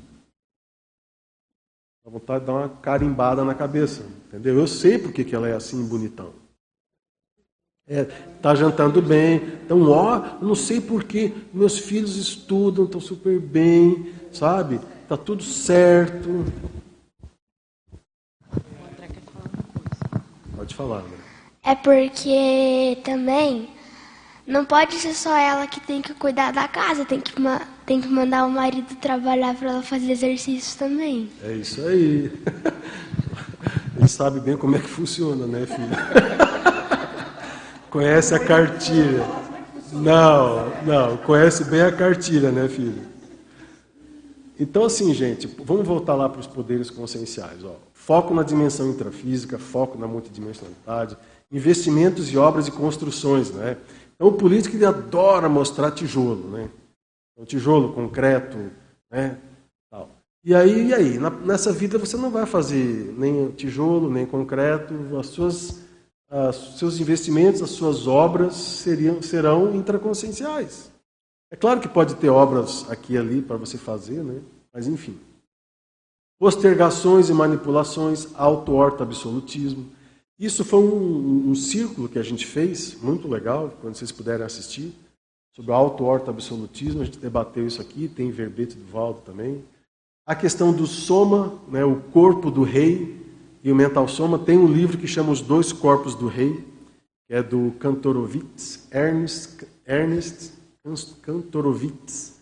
Ele fala sobre uma época, na Idade Média, em que a monarquia valorizava o corpo do rei então você sabe, né? Atenção, o rei! Aí chega o rei, né? É aquele filme do Fellini, vocês viram, do Roberto Fellini? É muito interessante. É um filme sobre a monarquia, Luís XIV. E não tem efeito nenhum, é como se estivesse lá naquela época. Né? Mas naquela época, o que, que eles acreditavam? Que o rei era um corpo e os súditos faziam parte do corpo. Então a monarquia, eles diziam que a monarquia, o rei tem que estar presente, sempre presente. E essa teoria dos dois corpos do rei explica isso. Né? O poder do rei era exercido não só pela presença física dele, mas por essa metáfora de que a monarquia era o corpo do rei, a cabeça era do rei e o corpo era do súdito. Muito bem. A monovisão de uma vida, a cosmovisão serexológica, o assistencialismo e a interassistência. E aí veja, no caso daquela mãe ali que a gente falou, né? Essa mãe faz interassistência? Não, né, gente? É um assistencialismo. Essa pessoa está ficando doente. É, ela está ficando doente, ela vai morrer, ela vai infartar mais cedo por causa do estresse. O eixo HPA, que a gente mostrou para vocês ali, altamente constante e ativado, estressado no último grau, vai infartar. Muita adrenalina contínua, constante, a vida inteira. Nego sugando a pessoa ali, a família sugando aquela mulher. E isso é, um, isso é, um, é uma das causas né, desse problema. Atacon e Atares, né, a intenção espúria. A intenção espúria, né, ali ó, buscar o voto. Então eu digo que a pessoa tem o ego campanha política. Ele está sempre em campanha política. Então quando está no social, ele está fazendo campanha. Campanha para ele, campanha para a ideia dele. Campanha... Nunca é o outro, sempre é ele mesmo. A intenção cosmoética, né, a desassedialidade, a sedução pelo carisma, a irresistibilidade pela verpom. Então é interessante você apresentar uma ideia que seja irresistível e não ficar usando trejeito para fazer sedução. Né? E a subcerebralidade, né, sexo e umbilico chakra, versus a paracerebralidade, o coronochakra. Então aqui a gente tem uma condição muito é, oposta, né? e que explica que ó, se a gente pegar o 1 e o 13, é a questão da inversão de poderes. Né? Loco externo e loco interno, a subcerebralidade e a paracerebralidade. E aí no livro eu estou colocando 21 exemplos de poderes conscienciais. Tá? Então são esses ali. Ó. Deixa eu passar lá. Altruísmo. Aí eu queria indicar para vocês, já indiquei isso aqui num círculo um tempo atrás, esse livro aqui, ó, que é a do Mathieu Ricard. Ele é um monge budista e antes que vocês achem que ele é assim é um livro religioso, não é. Ele é um cientista. Claro que ele fala do budismo. Você vai fazer algumas é, ponderações suas ali, mas ele traz muita coisa sobre altruísmo. Quer ver uma coisa que ele traz muito legal? Ele fala do altruísmo imparcial. Muitas pessoas ajudam aquelas que né, chamam atenção, que, é, que, que você gosta, mas não ajuda a pessoa que ela não gosta. Entendeu? Então ele fala do, de você ajudar as pessoas, mesmo que você não goste das pessoas. E aí eu separei, deixa eu ver se eu acho aqui, um negócio que é muito interessante. Aqui, ó. A importância da lucidez. O altruísmo deve ser iluminado pela lucidez e sabedoria. A imparcialidade exige não favorecer alguém simplesmente pelo fato de sentir mais simpatia por uma pessoa do que por outra, que também se encontra em necessidade, às vezes muito maior. Então ele fala de lucidez, ele fala de discernimento. É, é muito interessante. A gente já comentou dele aqui um tempo atrás. E é, na questão aqui, do, outra coisa que precisa falar de poder, gente, e aí tem um capítulo que é bem extenso, são 18 páginas, que eu estudei muito escravismo. E eu queria indicar esse filme aqui, ó. Vocês já devem ter visto, 12 anos de escravidão. Já viram, né? Então, o Solomon tem um livro. Eu comprei esse livro também, vale a pena vocês lerem o livro dele.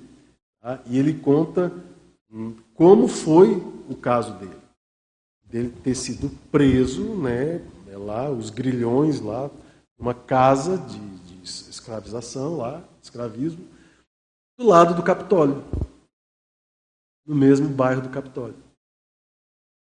Né? Então ele falava isso, né, que ele, o vizinho dele era o presidente que falava de liberdade. E ele era um negro que era livre, caiu no golpe, né, e foi pego deram, ele era violinista, convidaram ele para um, para um show, ele tocar, mas era um golpe.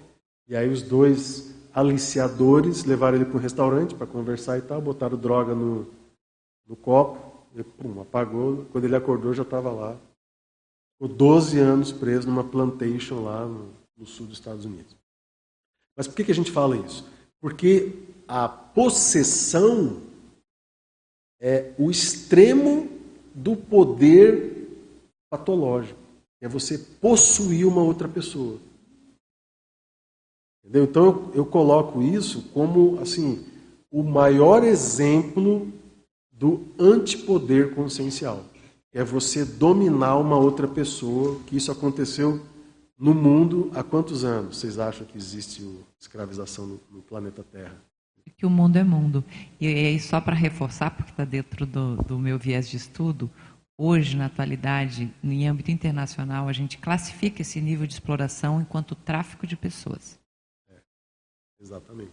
É quando você coisifica um outro ser humano, é, não num processo talvez de escravidão é, formal, né? mas é um processo de escravidão que às vezes ele é muito mais dilacerante no sentido da dignidade humana do que a própria escravidão formal. E aí é classificado a partir do protocolo de Palermo como tráfico de pessoas. Tráfico de pessoas, exatamente. Então, assim, gente, é, a história da escravidão são 10 mil anos, no mínimo, que se tem esse dado, né, que se escraviza pessoas, antigamente pela guerra, né, um, um estado invadia o outro, os soldados viravam escravos. Né? E aí Portugal teve uma ideia, em 1444, eles foram lá no Sudão e começaram a importar escravos. E aí surgiu o tráfico de escravos. Foi Portugal que começou em 1444. Então, isso entra num, assunto que o Gustavo Vieira fez um verbete chamado Holocarma das Nações. É o karma de Portugal. Né? E o, o, esse autor agora que fez o Escravidão brasileiro. Laurentino. É, o Laurentino, Laurentino Gomes. Ele teve em Portugal e foi escorraçado lá em Portugal, né? Porque ele, ele chegou lá e falou: vem cá, vocês não vão pedir desculpas? Desculpa do quê? É? Então não houve um pedido de desculpas para a humanidade. Né? De Portugal, você quer falar?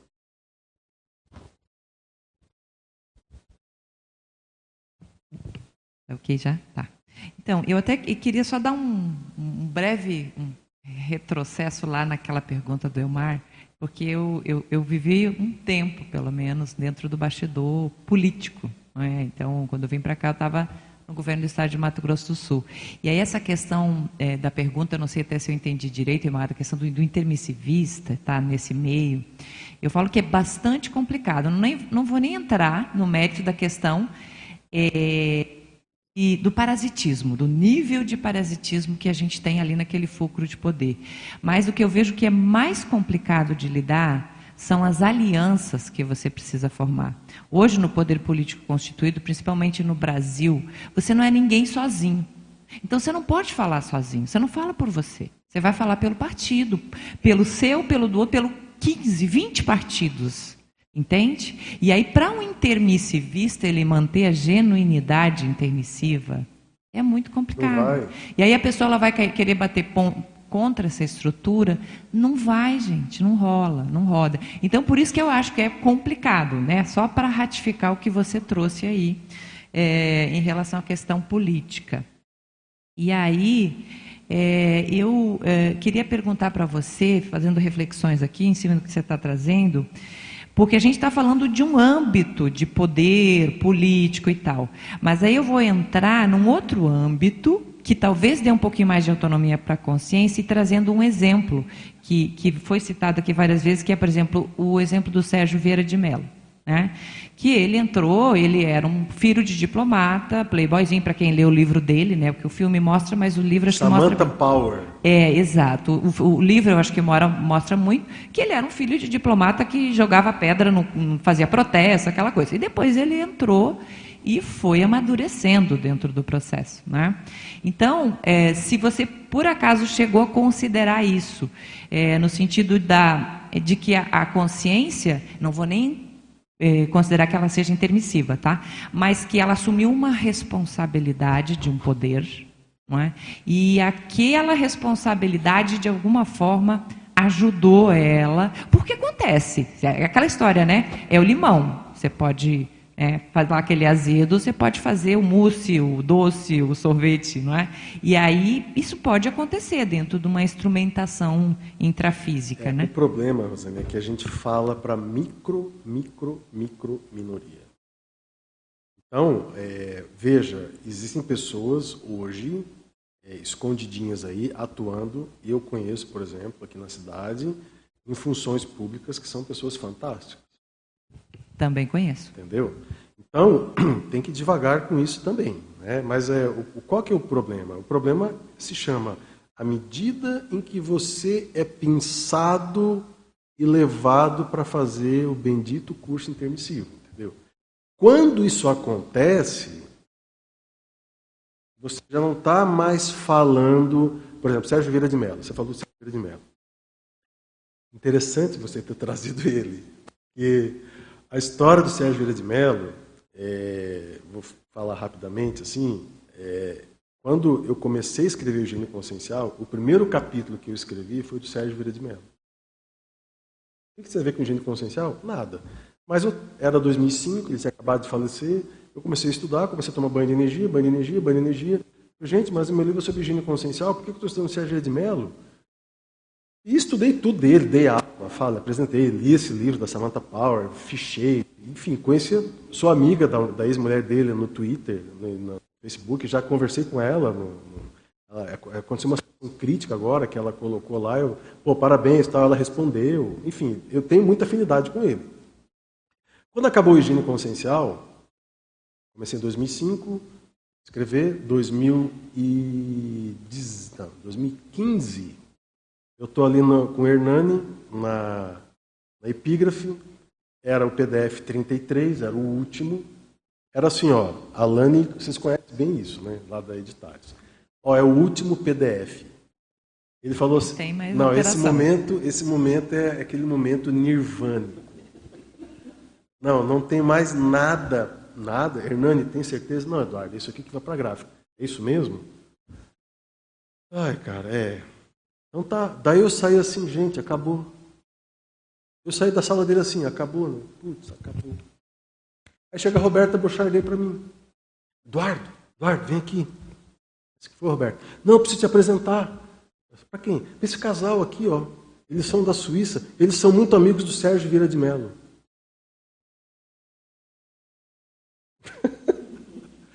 eu comecei o livro falando Sérgio de Mello e terminei. A primeira vez que eu venho aqui falar para vocês, o que vocês me perguntam do Sérgio, eu não falei nada, tá? Foi você que falou. Eu não falei nada.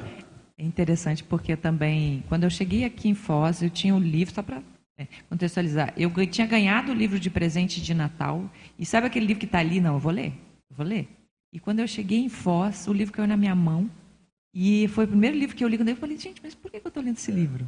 Né? Então, e aí começou uma, uma situação interessante. É, com... é muito parecido com a do JK. Eu acho que ele é um cara para o curso intermissivo, né, o Sérgio Bertimel. Ele é um cara para chegar no pagou com a vida. Tudo que aconteceu com a gente aconteceu com ele, entendeu? E aí aquilo deve ter promovido uma grande reflexão nele, né? As questões dele. Mas, gente, vamos só. Eu tenho até é, mais. Você tem cinco minutos. Cinco então vamos só finalizar lá. Está bem no finalzinho já. A gente para as conclusões. Então, aqui, pessoal, esses poderes, tá? Eu coloquei são 21. Né? Eu quero. A ideia é entender como que cada um desses poderes conscienciais faz a consciência se movimentar. Né? Então, o altruísmo, por exemplo, é um baita de um poder consciencial. Ele, além de te movimentar, ele te dá muita energia. Porque quando tu te liberta do egocentrismo e parte a gostar de ajudar uma outra pessoa de maneira é, espontânea, isso traz muita energia para a pessoa. A pessoa fica muito energizada. E ela esquece dela. O problema é que muitas pessoas querem esquecer de si forever, elas não querem lembrar de si. E aí ela cai no erro do assistencialismo. Ela quer só ajudar a pessoa, mas não quer aprender com aquilo. Ela não faz a interassistência. Então, assim como o altruísmo, outros elementos ali, auto-organização, autocoerência, cada um disso aí vai ser um capítulo. Autocrítica, autodiscernimento. Eu parei, o momento que eu estou agora é nessa parte aí do livro, né, de escrever sobre esses poderes. Então, todos aí. Alto valor íncito é um verbete que eu escrevi, está né, tá lá na enciclopédia. É um grande poder, né? porque é a hora que você te valoriza incitamente. Né? Você com você mesmo, não os outros. Você se dá o devido valor. E isso te empodera. Porque, por exemplo, você começa a valorizar a sua opinião, a sua posição. Você vai conversar com uma pessoa, a pessoa fala uma coisa, aquilo você liga a tua autocrítica, você não acredita de cara porque foi o fulano que falou. Então isso é um autoempoderamento importante. E aí, para a gente finalizar, é, esse é um exemplo de mega poder, que é a questão da autocognição. Então, gente, autocognição, olha só, a gente falou aqui, né, tem um, um eu queria indicar para vocês um livro sobre é, ideologia, para vocês estudarem, né? Porque assim, nós falamos muito aqui do processo ideológico, da pessoa ter essa lucidez, né? De, de se perceber, né? Perceber é, como que, que ela pensa, onde que ela atua, os campos, os campos de atuação. O livro chama Ideologias Políticas, Ideologias Políticas, do liberalismo ao fascismo. É do Haywood Andrew. Tá? É um livro em que ele explica todas as ideologias da história. E tem vários desses. Eu usei vários, estou usando vários aqui no, no livro, né?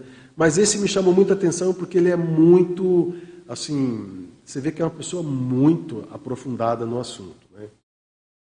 E ele é um livro pequeno, né? Então, assim, é, não é um tratadão, né?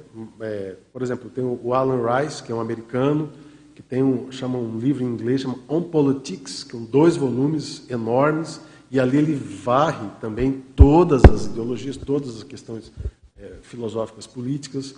Tem o Bertrand Russell, que tem uma coleção no Brasil de, de filosofia política muito bom, acabou de lançar, tem uns dois anos. É o Alan Rice, R-Y-C-E.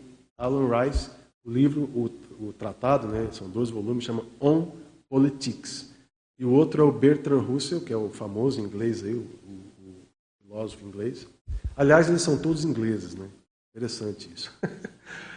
Tanto Alan Rice quanto Bertrand Russell são ingleses. E o Bertrand Russell tem essa coleção agora né, de filosofia que chegou no, no Brasil recente, três volumes, excelente, está tudo lá.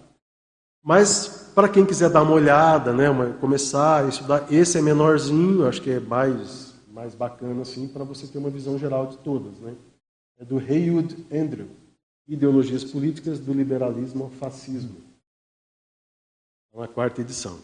Então, é, a questão disso é, é, que, a, que a gente está trazendo aqui, na questão da cognição, é que a hora que você tem a cognição, você faz a cognição, você começa a destrinchar o teu processo. Sem entender, não vai. E às vezes as, as pessoas querem entender só o que gostam. Então eu queria fechar com essa ideia de você tomar cuidado para que você não construa convicções erradas. Entende? Então, tem certas coisas, por exemplo, no fascismo, você não pode ser flexível. No nazismo não dá para ser flexível. Né? Então você precisa entender bem o que é fascismo, o que é nazismo, o que, que... para quê? Para que você consiga ter um posicionamento claro, né? E não fique apaixonado por ideias, por ideologias, por falta de autocrítica. Você quer finalizar? É, infelizmente, né, chegamos no nosso horário, né? Horário. É, é, mas você vai ter um, você pode fazer suas considerações finais. Eu só queria te de pontuar né, que houveram 14 pessoas presenciais na TM, 112 simultâneos e 336 acessos. Nossa, é, bastante, muito bom. É. Gente, eu não, não, não, vou conseguir te passar a palavra aqui, a gente chegou no final. Mas, assim, eu queria é, agradecer a presença de vocês aqui e, assim, eu quero fazer mais, né, quero ver se a gente consegue marcar mais aqui com outros assuntos do livro. E eu fiz isso no Higiene Consciencial, né, eu fazia os debates no CAEC, me ajudou, inclusive, a entender o que era higiene consciencial. E deixar essa, essa ideia de é, flexibilização né, até o limite da autocognição. Então, a gente precisa ser flexível até entender do que está acontecendo. Algumas coisas nós não podemos ser flexíveis. Né? Mas para você saber essa questão de compreensão é, da onde você está, a autocognição é o mega poder, é essa condição de de conhecimento que a gente quer investir. Mas era isso, queria agradecer vocês. Obrigado. Muito obrigado, Eduardo.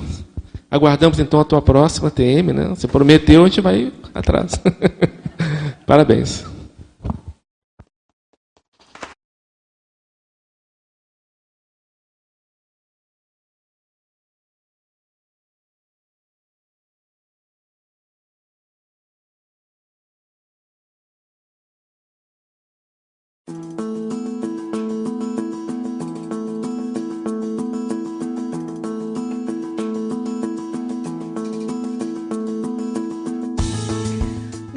Parou para refletir sobre o impacto desses empreendimentos no processo de reurbanização planetária?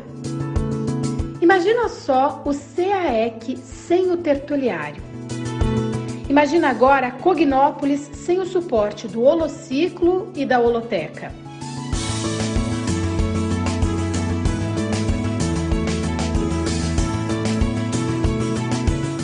Difícil, hein? Pois bem, quem sustenta todas essas estruturas de grandes repercussões interassistenciais é o programa Amigos da Enciclopédia.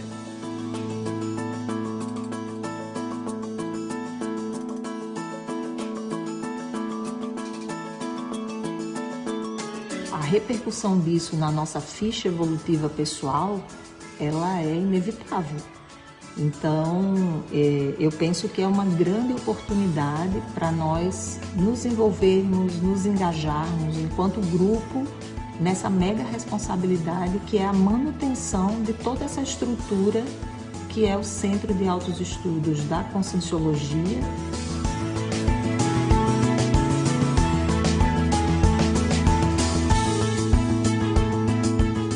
Programa Amigos da Enciclopédia é, além de tudo isso, o melhor amigo do pesquisador. Isso porque ele oferece uma série de possibilidades exclusivas para aprofundar o nosso conhecimento sobre um dado tema.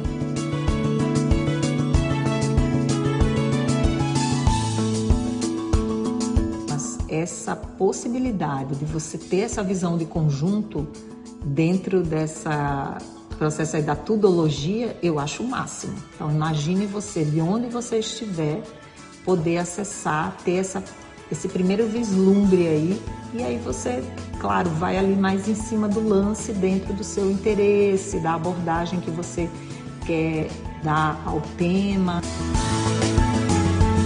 Conheça o novo site do programa Amigos da Enciclopédia experiencie por você mesmo os tantos benefícios evolutivos de fazer parte desse mega projeto reurbanológico.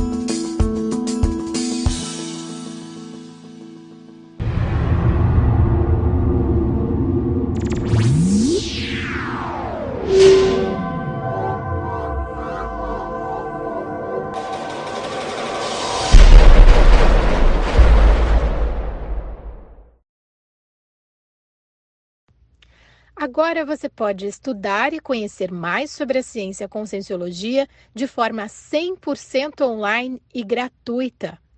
O curso O que é a Conscienciologia está disponível a todos que queiram compreender a evolução pela lógica do paradigma consciencial. Saiba mais sobre o curso na página campuscaec.org. Você já teve experiência de imersão no campus CAEC? Sou Rosa Dias, voluntária da Conscienciologia. Estou aqui para te convidar para essa experiência. Venha conhecer o campus e se hospede com a gente.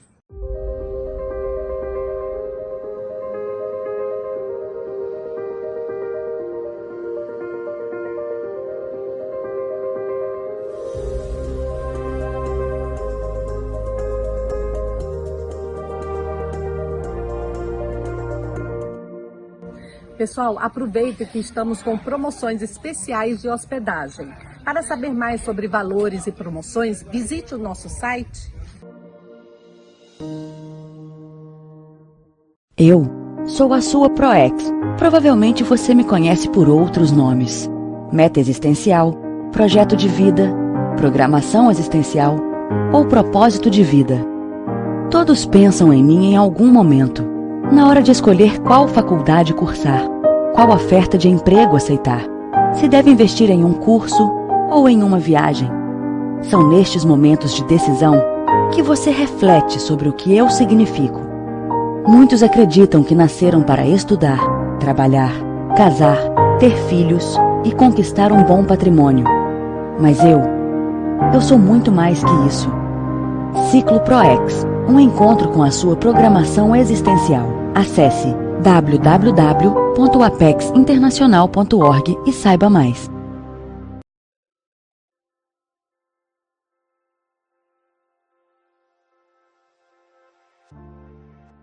Olá, tudo bem?